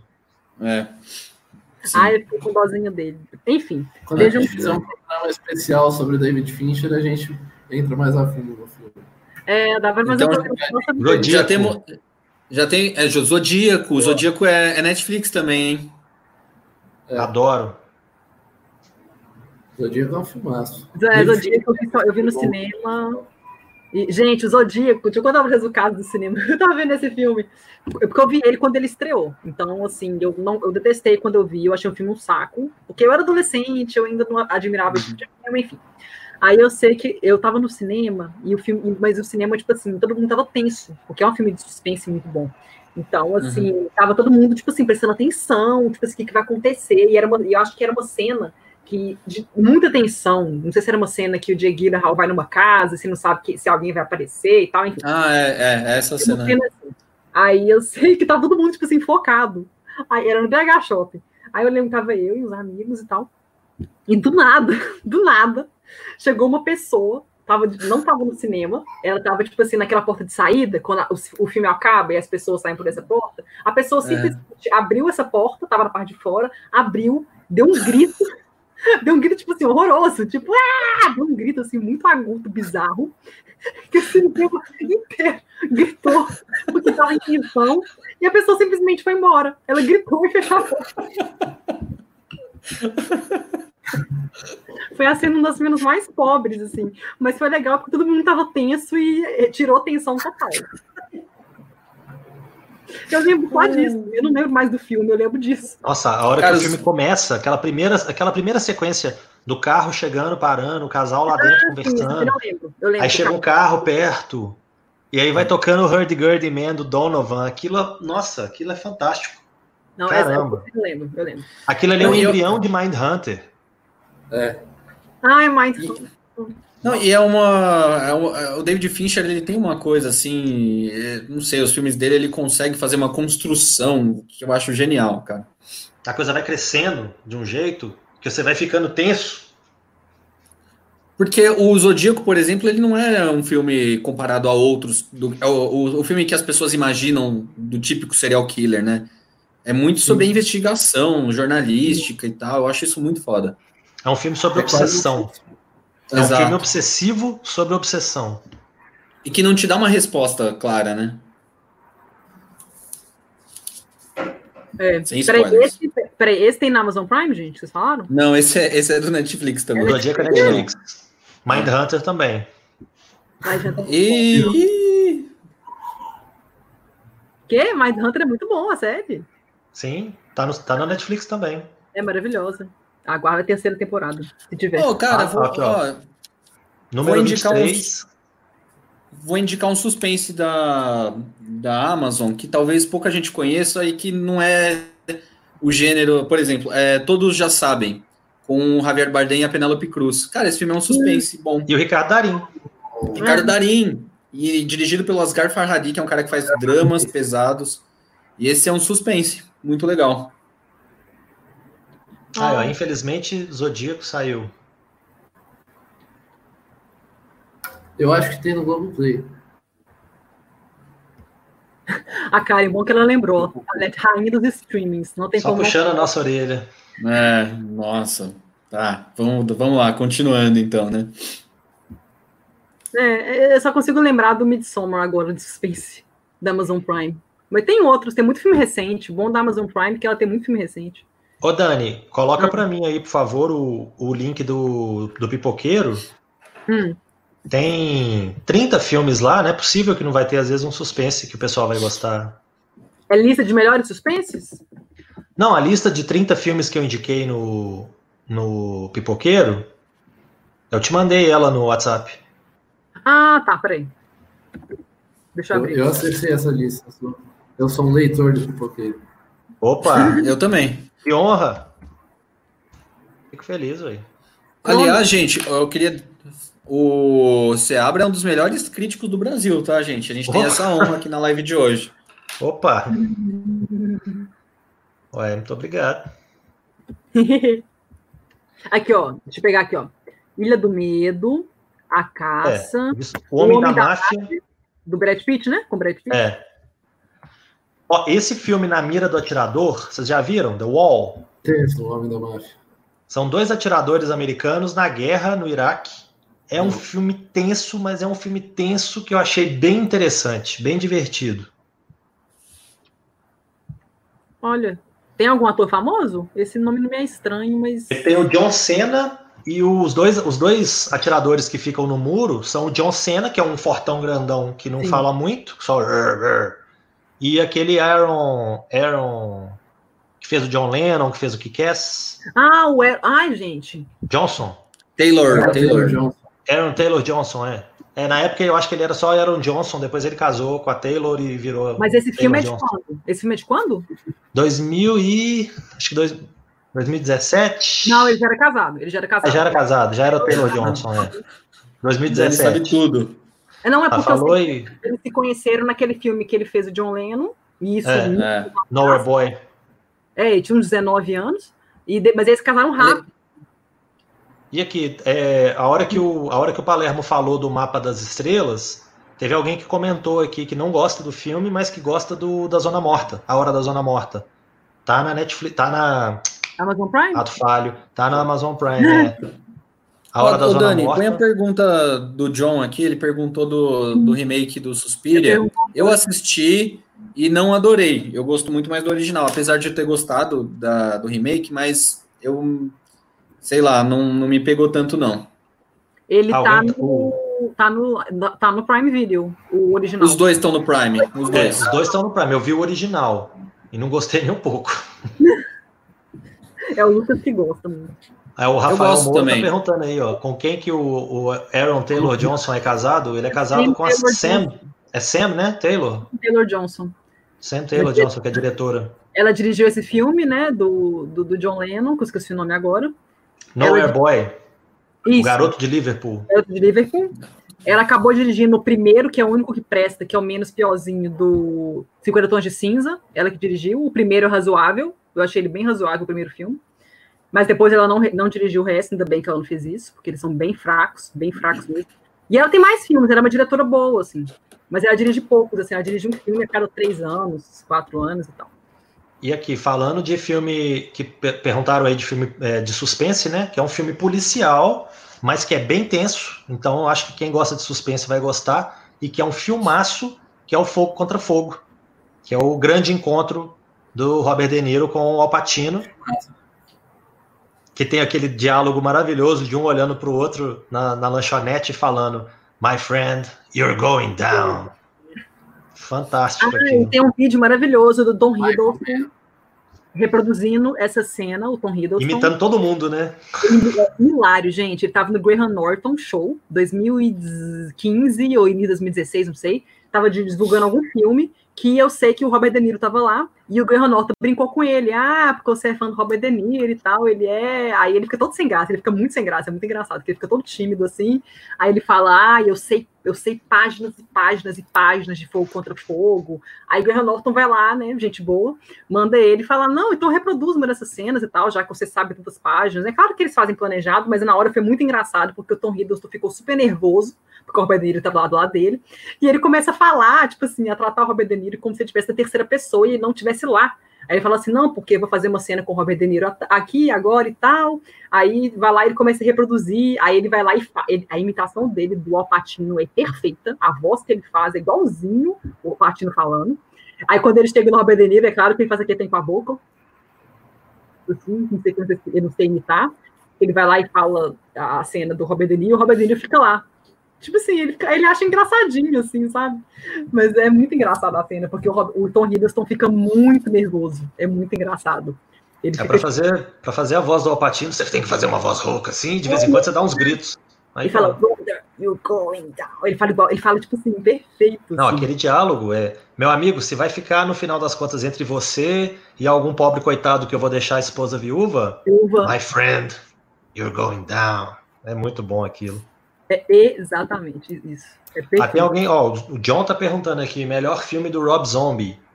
Eu gosto muito dos dois filmes que ele fez do, da, da, trilogia, né? O terceiro eu achei bem fraco, mas A Casa dos Mil Cadáveres e o Rejeitados pelo Diabo, especialmente, eu gosto bastante dos dois. Mas tem no Netflix, tem no, na Amazon Prime? Eu acredito que os três tenham na Amazon Prime. Ah. O, o, os Três Infernais, que é o terceiro, eu vi já disponível. É o mais é. recente e é o mais fraco dos três. Mas o Rejeitados pelo Diabo foi o primeiro dos três que eu vi, inclusive. Eu vi Fora da Ordem, que ele é o segundo filme da trilogia. Hum. Mas ele é ah. muito bom. Eu gosto demais. Ele tem uma trilha sonora, ele tem uma, uma sequência tocando Free Bird do Leonard Skinner, que é fantástica. Hum, beleza. Um outro filme que tem na sua lista aqui é Um Estranho no Ninho. Muito bom. Meu filme favorito da vida. É? Ah. Gosto demais. Pesado. Eu achei ele bem pesado. Assim, no início eu achei ele assim, ah, ok, vai ser um filme divertido e tal, assim, vai ter alguns dramas, claro, mas eu não imaginava aquele terceiro ato nem fudendo, assim, ele fica assim, caralho, velho, aquele fim, enfim, muito bom. Ah, para mim, a trindade sagrada do cinema, nós acabamos de falar de dois, né? De Niro, Al Pacino Sim. e Jack Nicholson. Para mim, são os três melhores atores de todos os tempos. Cara, mas, ó, agora a polêmica. Qual, qual dos três é melhor? Eu tenho um. Peraí, Cara, o quê? Ah, apesar, você... apesar ah. das escolhas erradas, muitas vezes, eu ainda gosto mais do De Niro. Ah, eu fico com o Alpatino, hein? eu, eu acho que o De Niro tem um, um o Léo, Léo maior, assim. Jack Nicholson. Olha ah. aí, ó, legal. Cada, Cada um defende um o seu. Cara, o Alpatino nos anos 70. Que isso, cara. Dani, desempata? Eu não vou desempatar, não. Eu gosto dos três, tá? Beijos. Ah. muro, muro, muro. Gente, em cima do muro. Eu, eu, não, eu, não, não me façam escolher, comparar. Não. Os três são muito bons, gente. Ó, oh, Anthony Hopkins. É, não, gosto, não. gosto, mas tem, tem seus não. baixos. Ah, tem, tem. É porque, tipo, para entrar nessa lista você tem que ter pelo menos um top 10, né? De filmes, assim, de papéis. Não, eu penso no Anthony Hopkins, claro. Eu lembro do, do Hannibal Lecter. Mas a, a, apesar disso, eu lembro do Lobisomem, que ele é o pai do Benício Del Toro, horroroso, de ruim. Ele tá horroroso. O filme eu até gosto, mas o Anthony Hopkins tá muito ruim no filme. E aquele filme do, do Exorcista, que ele é o um exorcista na, na Itália. O, o ritual. ordinário. Ritual. O ritual. E Alice Braga, né? É. Acho que eu sei Nossa. qual é. Que filme ordinário, tudo naquele filme é ruim, nada funciona. Impressionante. Eu, lembro dele naquele filme que a Dani gosta, no Encontro Marcado. Adoro o Encontro Marcado. Eu tava super torcendo para um reunião dele com o Brad Pitt lá no Oscar, mas aí ele não foi no Oscar. Fiquei chateada. Mas adoro. O William Dafoe. William Dafoe tem uma filmografia muito interessante. Muito. Marlon Brando, para mim, é um dos mais fodas de todos também. É. Gosto demais. Ah, gente, é difícil, tem muito. Tem muitos atores. Ah, Javier Bardem, cara, eu adoro o Javier Bardem atualmente, assim, dos mais novos. Acho foda pra caramba. É, é de- assim, eu acho que esses atores, assim, se você pegar uns atores que têm uma filmografia muito boa, que eles escolhem a dedo, Daniel Day-Lewis também escolhe a dedo tudo que É. ele fez. É, tem ele- gente que tem gente que tem muita conta pra pagar, né? Você pega aí um Christopher Walken, Michael Caine, o cara faz cinco filmes por ano. Aí não tem como você falar que, a filmografia do cara é foda, porque metade você não viu. Não, o que eu gosto no que a Karen não foi a Karen, foi o Rafael que citou no William Defoe. O que eu gosto no William Defoe é que tipo assim, ele já foi Jesus Cristo, ele já foi Van Gogh. O cara ele tipo tem uma diversidade assim de A sombra eu do gosto vampiro. disso assim. Ah, The Shadow, né? Inclusive esse filme é com o Nicolas Cage, não é? Não, a sombra do vampiro, Max Shrek. Ele é o ah, Nosferatu. tá, de 99, de 99, exatamente. Cara, filmaço preto e branco, né? Ele é o Nosferatu. E eu gosto disso, quando ele, sabe, vai do, da comédia ao drama, de, do personagem real. Ao, eu gosto quando o ator. É, ele fez Faz Projeto isso. Flórida, eu achei super legal ele fazer esse filme tão pequenininho, simples, assim, Projeto Flórida. Ah, Projeto Flórida tá no, no Amazon Prime. Ah, aí, ó, Projeto Tá. Flórida é muito bom, gente. Ele- É ele foi indicado a melhor ator coadjuvante por esse filme. É um filmaço. Eu não sei se o Tangerina tá no Prime Video, que é o do diretor do Sean Baker, que dirigiu o Projeto Flórida, porque Tangerina é um É. filme que foi lançado em 2015 no Festival de Sundance, ele foi gravado com iPhone 5, e é um filme super legal, é um filme sobre amizade e tal, super dinâmico, assim, é o jeito que ele foi filmado e tal, e foi gravado com um iPhone 5, e é um filme super legal. Aí depois desse filme que ele explodiu, assim, ganhou vários prêmios independentes e tal, ele acabou fazendo o Projeto Flórida com o William Dafoe, e agora eu não sei qual que é o próximo projeto dele, do Sean Baker. Mas é muito bom, os dois filmes. Eu não sei se o Tangerina tem, mas o Projeto Flórida, vejam. Eu vi ele no avião. É muito bom. O legal do Pro- Projeto Flórida é que tipo, é uma crítica a toda essa coisa da Disney. E, inclusive, tem uma crítica direta aos brasileiros que vão para Disney. É, eu acho um filme muito pertinente.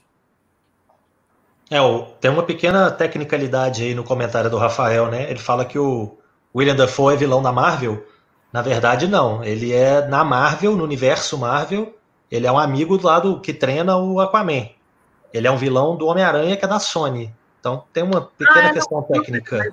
Mas o, o Homem-Aranha é da. Assim, não é da Marvel. Não, sim, o personagem é da Marvel, mas ele é o filme da Sony. No universo Marvel, ele é amigo, ele não é Mas eu vilão. acho que o Rafael ele quis dizer no sentido de vilão da Marvel, Sim. que ele é do Duende Verde e tal e tal. Acho que ele não pensou Sim, é porque hoje, quando a gente fala da Marvel, a gente pensa no universo compartilhado, né? Sim. Gente, que filme bizarro, aliás, é Aquaman, né? Ah, eu até gosto, eu acho bacana. Ele é Divertido, colorido. Eu achei uns efeitos muita coisa assim, pior DC. ruins. Não, é, é divertido. E é legal ver, tipo, o William Dafoe, Nicole Kidman, sabe? Eles estão se divertindo ali. É, não, na DC tem coisa muito pior. Eu, eu, eu acho que o Shazam, a Mulher Maravilha e o Aquaman estão ali no segurando as pontas, porque o resto. Marcelo, tem uma notícia boa pra você. O William Dafoe é canceriano. Ah, que dia?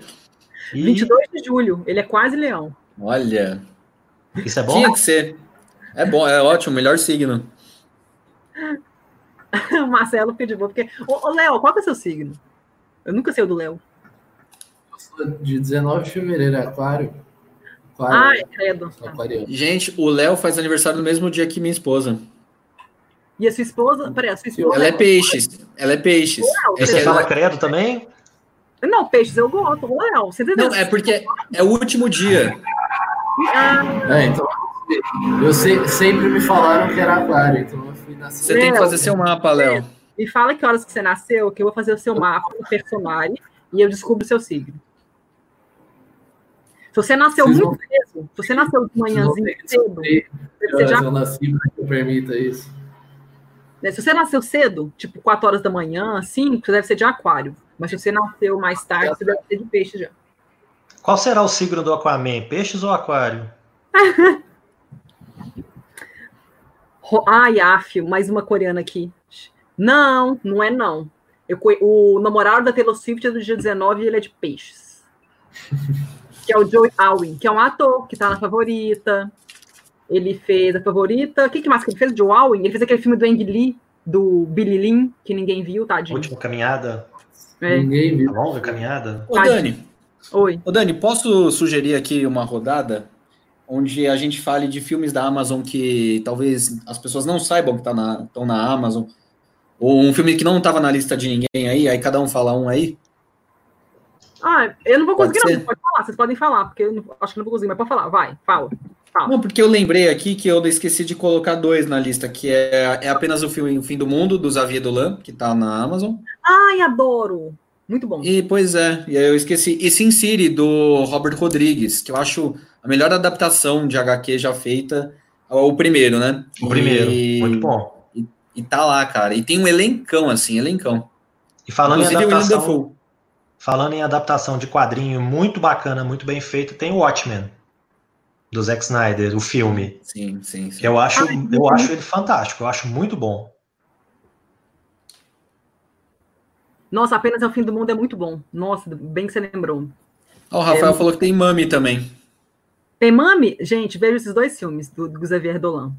Não sei se tem Eu Matei Minha Mãe. Eu Matei Minha Mãe é muito bom, mas eu não sei se tem ele no, na- no É Prime. apenas. é, A Karin tá perguntando. É apenas o fim do mundo, é o nome, Karin. Apenas o fim do mundo. It's only the end of the world. Justo lá fã do mundo. Que foi, na verdade, o Xavier Dolan, por esse filme, preste atenção na direção, porque a direção dele é muito bem feita. Ele ganhou o prêmio, o Grand Prix, que é o grande prêmio do Festival de Cannes de 2016, e ele ganhou o César de melhor diretor no ano seguinte, e ele é o, é o diretor mais jovem da história a ganhar o prêmio de melhor direção no César, que é o Oscar francês. Até então era o Guillaume Canet, o diretor mais novo a ganhar o César de melhor diretor, por o filme Não Diga Ninguém. É, e esse aí, aí o Xavier Dolan foi lá e ganhou com 27 anos o prêmio de melhor diretor. Ele tinha 27 anos. Mas é muito bom, viu, gente? Porque tem um puto do elenco. Tem a Marion Cotillard, tem a Lia Sidhu, tem o Gaspar Uriel e o Vincent Cassel e a Nathalie Baie. Baie. Nathalie Baye. Isso. É um elenco sensacional. É muito Coitado, bom. esse, esse Gaspar Uliel, coitado, ele fez o, a origem do mal do Hannibal Lecter, o filme Ai, ruim. filme ruim. Nu. Esse É verdade, é verdade. Ele tava novinho, novinho. Aí eu acho que o filme ia meio que lançar a carreira dele nos Estados Unidos, mas o filme deu ruim, aí acabou que ele é um ator muito renomado, mas na França mesmo. Assim, E é tem mais- uma atriz chinesa também que tinha. que tentou carreira, que fez bons filmes, mas que não vingou também, que é aquela Gong Li, não é? Lanternas? Vermelhas. Lanternas Vermelhas, é, Adeus, Adeus Minha. Concubina. Ela fez o Miami Vice também com o Colin Farrell, mas a carreira dela não vingou também. Memórias de Ah, uma Gueixa. Memórias de uma Miami- Gueixa, é verdade. vídeo, né? Oi, engano. O que, que foi, Léo? Miami Vice tá no Amazon Prime, se não me engano. Ah, boa. Qual? Miami Vice, Miami Vice. Ah. 2004. Não... Se não me engano, eu, eu, eu adoro. Fica É bom? Eu gosto. se tiver. Eu adoro, é do Michael Mann. Eu gosto de todos os filmes do Michael Mann. Mas esse é um que eu acho um filme de ação assim muito bem, muito bem feito. Inclusive, a primeira adaptação do, do Hannibal Lecter é o Manhunter. Do, do Michael Mann. Ah, sim. Que é o Brian Cox como Hannibal Lecter. Que é bem legal. É o William Peterson. É a história do Dragão Vermelho, mas com outro elenco, basicamente. Olha. É o William Peterson fazendo o, o, o detetive, que depois virou o Edward Norton. E o Brian Cox como Hannibal Lector. Ah, tá. Eles ainda mudam o nome dele para Lector. Eu não sei se tem Booksmart na Amazon Prime. Que a cara tá falando aqui que a Olivia Wilde vai entrar ao vivo no Twitter e vai passar Booksmart, pra quem ainda não viu, que é o fora de série, Tem né? tem no Tem no Telecine. Telecine. Tem no Telecine? Ah, É. tá. Eu, eu não gosto, acho. Eu também não gostei, não. Não vi graça nenhuma nele. Eu ainda não vi. Ai, é tão legal, eu achei ele Não? tão legal. Ó, um filme muito bacana que está disponível na Amazon Prime que a gente não citou ainda é o Grande Lebowski, dos irmãos Coen, do Jeff Bridges. Você- Eu gosto bastante. Eu ainda não vi esse filme, você acredita? Nossa, eu, eu vi no cinema quando lançou, no Cine Belas Artes aqui em Belo Horizonte. Muito bom. É, o Big- é, Big Lebowski eu não, eu não vi. Eu tenho que ver É esse filme. Moore, né, também. Moore. Ah, teve... você tá sabendo da continuação? Do Lebowski? É, na verdade não é uma continuação do personagem principal. Parece que o John Turturro tem um papel no filme e esse personagem Nossa. dele, ele mesmo fez uma, uma sequência para esse personagem. É, eu vi a respeito, mas eu não cheguei a ver, não. É, um, é um dos caras amigos dele do boliche, é um que veste de, de, de espanhol, assim, não sei que. É, Jesus, né? Alguma coisa? É, Jesus.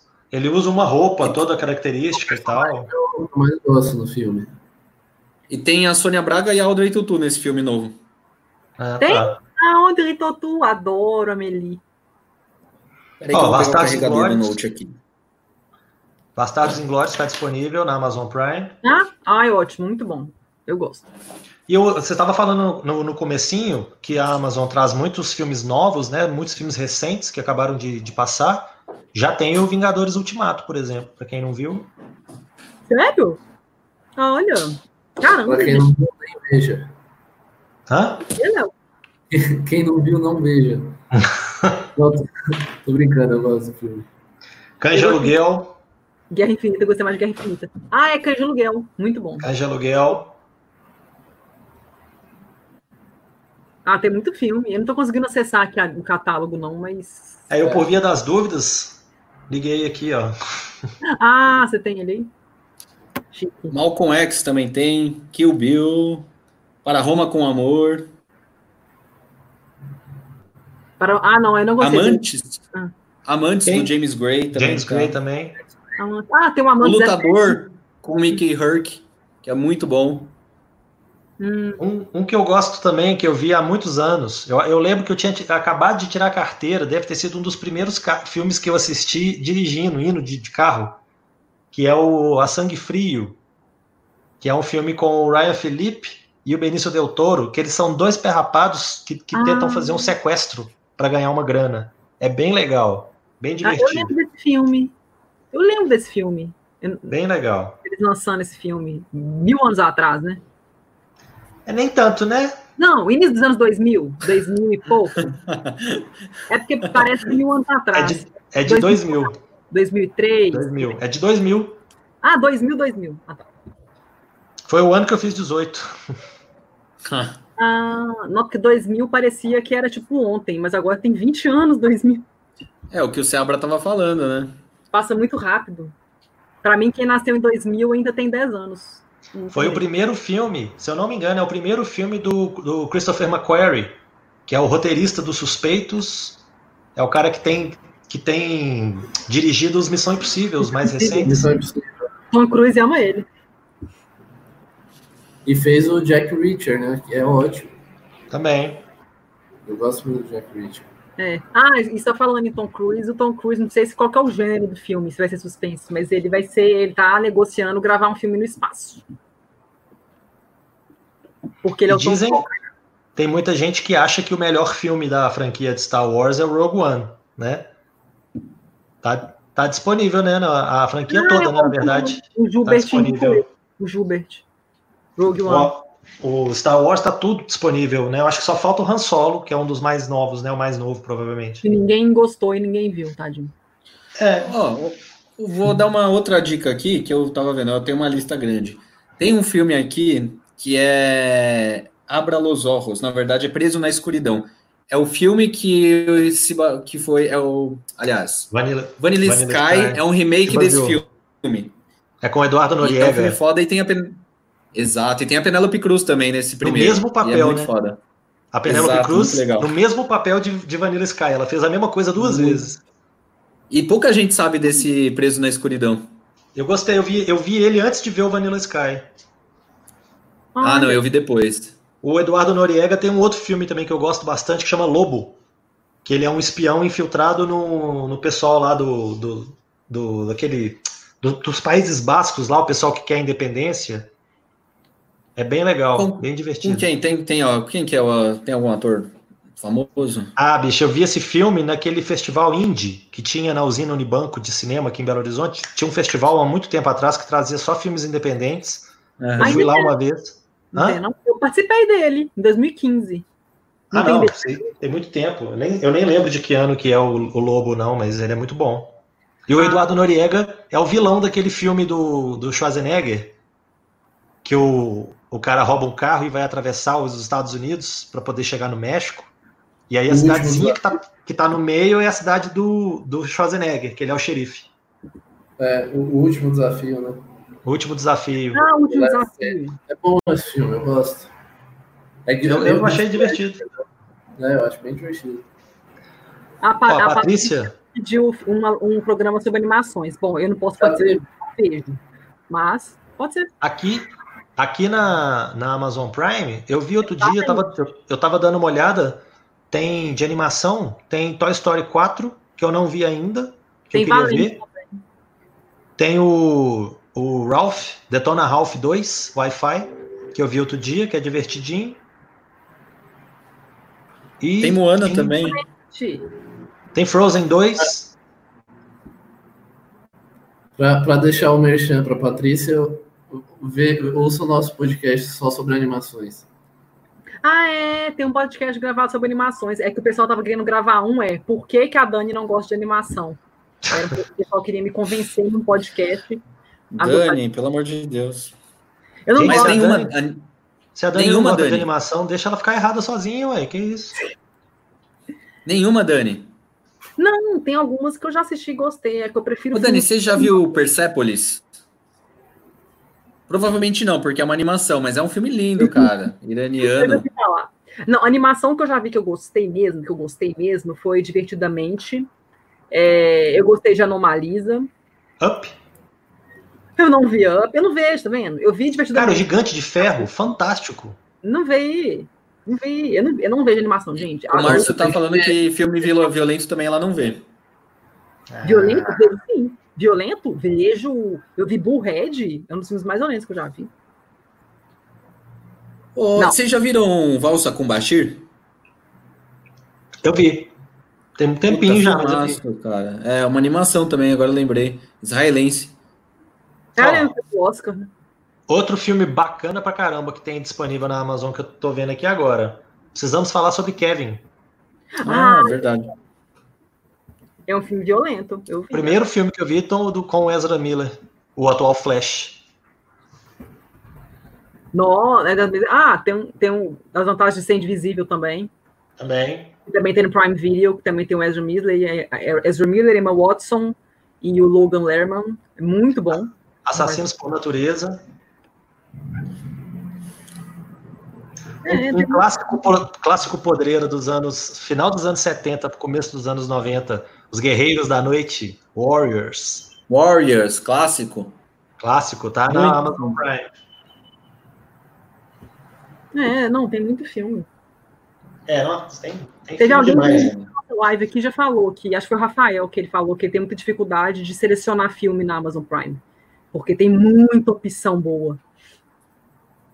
Aí ele não sabe o que ele escolhe. Eu geralmente vou no impulso. Quando eu ligo assim, dou uma mexidinha, vi um que, que interessou, eu já assisto ele logo e pronto, para não ficar rodando mais. Qual é filme que você já, mesmo sendo filme que você já viu, ou você vai pro filme que você não viu? Não, normalmente eu vou para filme que eu não vi. Eu não, não tenho, viu, né? não tenho costume de ficar vendo o mesmo filme 300 vezes, não. Eu também não. Eu vejo uma vez só. É, às vezes tá passando na TV a cabo assim, aí eu tô, Sim. tô zapeando, eu paro e assisto daquele ponto até o final, por exemplo. É, eu também. Mas na, na hora de escolher, assim, num serviço de streaming, eu normalmente escolho filme que eu não vi ainda. Tem tanto filme Ah, que não. eu não vi ainda. Na minha lista do Amazon pra ver, que eu não vi ainda, tá o último portal do Polanski, com o Oh. Johnny Depp. É ruim? O Túlio, ah, o que Túlio não gosta. É, eu Não gosto muito, posso. Não. E tem a última ceia também, que eu ainda não vi, que é o filme que a Halle Berry ganhou o Oscar. Que eu também Ah. não vi. Também não gosto. Monsters Ball eu gosto. Billy Bob Thornton, muito bem. Heath Ledger, né, também tá no filme. Também, é o filho dele. Ah, é. Olha, não sabia que ele tava no filme. Os, dois, os dois são carcereiros, o Billy Bob Thornton e o Heath Ledger. E a Halle Berry vai visitar o marido que tá preso. Olha. Muito bom. Nossa, esse filme é de que ano? 2000, 2001? 2002? Por aí? É do, é do mesmo ano do Moulin Rouge. Que eu lembro que a. Ah, então Heath Ledger tava novinho, novinho, novinho, novinho, novinho, novinho. novinho. Tá. Ah, então tá. Ô, gente, então vamos terminar, porque tá duas horas já. Tudo me mata.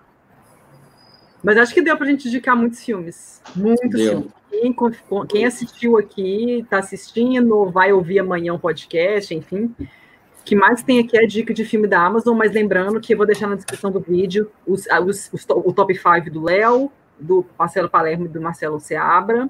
Vou deixar o link para o site com os 30 filmes que, que a gente selecionou. E o Gilbert também mandou o link dele lá do site, ele mandou o top 5 deles. Então, assim, gente, aproveitem a quarentena para ver porque, filme, porque o que mais tem é filme bom é, na, nas plataformas de streaming e na Amazon Prime tem muita opção. É um catálogo, assim, fantástico. O pouco que eu olhei, eu fiquei tipo assim, não sei nem como é que eu vou selecionar 30 filmes, porque tem muita opção boa. Tanto de filme clássico, quanto desses filmes, é, filme recente, com vários gêneros, tem uns filmes cult, tem de tudo, gente. Então, tipo assim, explorem e, e é isso. E o Márcio deu um recado, tadinho, ele estava assistindo é, Túmulo dos Vagalumes. É o filme que o Lucas adora. Que ele fala, Dani, se você ver esse filme, você vai gostar de animação. Aí eu fico, não vou ver esse filme, porque parece que ele é um filme triste. Vocês já viram? É triste. Pois é, não quero, a gente está de quarentena, eu quero ver filme comédia. Me manda uhum. comédia. Up é, é bonitinho. Ah, não, eu quero, eu quero rir, gente. Eu gosto de comédia romântica, é o gênero que eu mais gosto é comédia romântica. E... Mas tá, gente, vocês querem dar um recado final? Alguma coisa? Só o padrão, né? Visitem o pipoqueiro.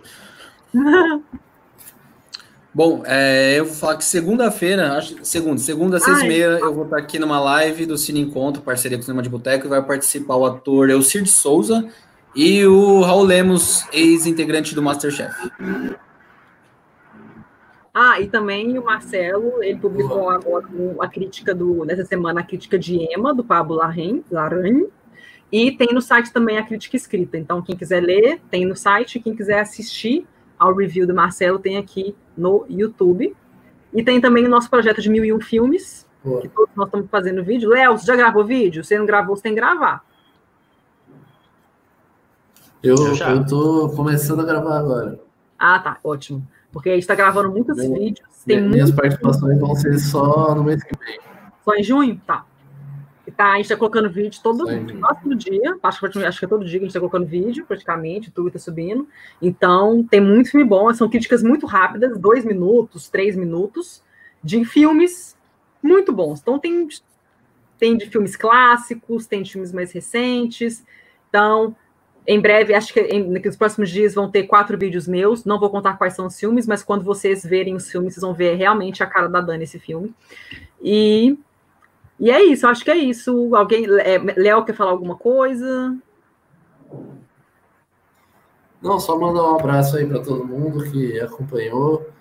É, para quem eu esqueci quem foi que falou que já me ama. Obrigado, é bom receber amor. E, e também acho que foi a Karen que falou que eu sou um herege também. Também é bom receber um pouco de ódio. Então, obrigado para todo mundo aí que acompanhou. Quem quiser me acompanhar lá no Twitter, Leonardo RLJ. E acesse sistemadeboteco.com.br, que sempre tem texto meu por lá. Ah, Léo, queria dizer que eu vi seu, sua análise no sistema de boteco do Big Brother. Cara, você escreve muito bem, viu? Parabéns. Oh, muito obrigado. Que honra. Falando na análise do Big Brother, o Léo também fez uma análise de Soltos em Floripa, que também está na Amazon Prime. Especialista Sim. em reality shows Mas aqui. Não vejam Soltos em Floripa, que é uma bosta. Aqui, ó, foi o Rafael que, que se declarou. Que ama, que ama Léo. Corações, Rafael. É. Então tá, Léo, descobre a hora que você nasceu, que eu vou fazer ser uma pastral, eu vou descobrir se você é aquariano você é pisciano. Espero que você seja pisciano, tá? Eu tenho um preconceito com aquariano. Pode deixar. É, Pode enfim, deixar. é isso, gente. Então, o Rafael falou que Soltos em Floripa é pornografia. É, é mesmo. É, é uma putaria, né? Mas, mas pornografia é melhor, tá? É vai é, no Pornhub que tem coisa é, melhor. É, é, essa é a dica do Léo. Vá para o X-Vídeos direto. Vai para X-Vídeos, Pornhub, whatever. Melhor, é melhor que o seu Zé Floripa. É, então tá, gente, amanhã vai ficar disponível no Spotify, ou no máximo no, no, no, sábado. Então, semana que vem não tem tema ainda, vamos pensar no tema que vai ser. E é isso, gente. Muito obrigada. Abraço. Valeu, gente. Tchau. Até. Valeu. Você ouviu Papo de Boteco.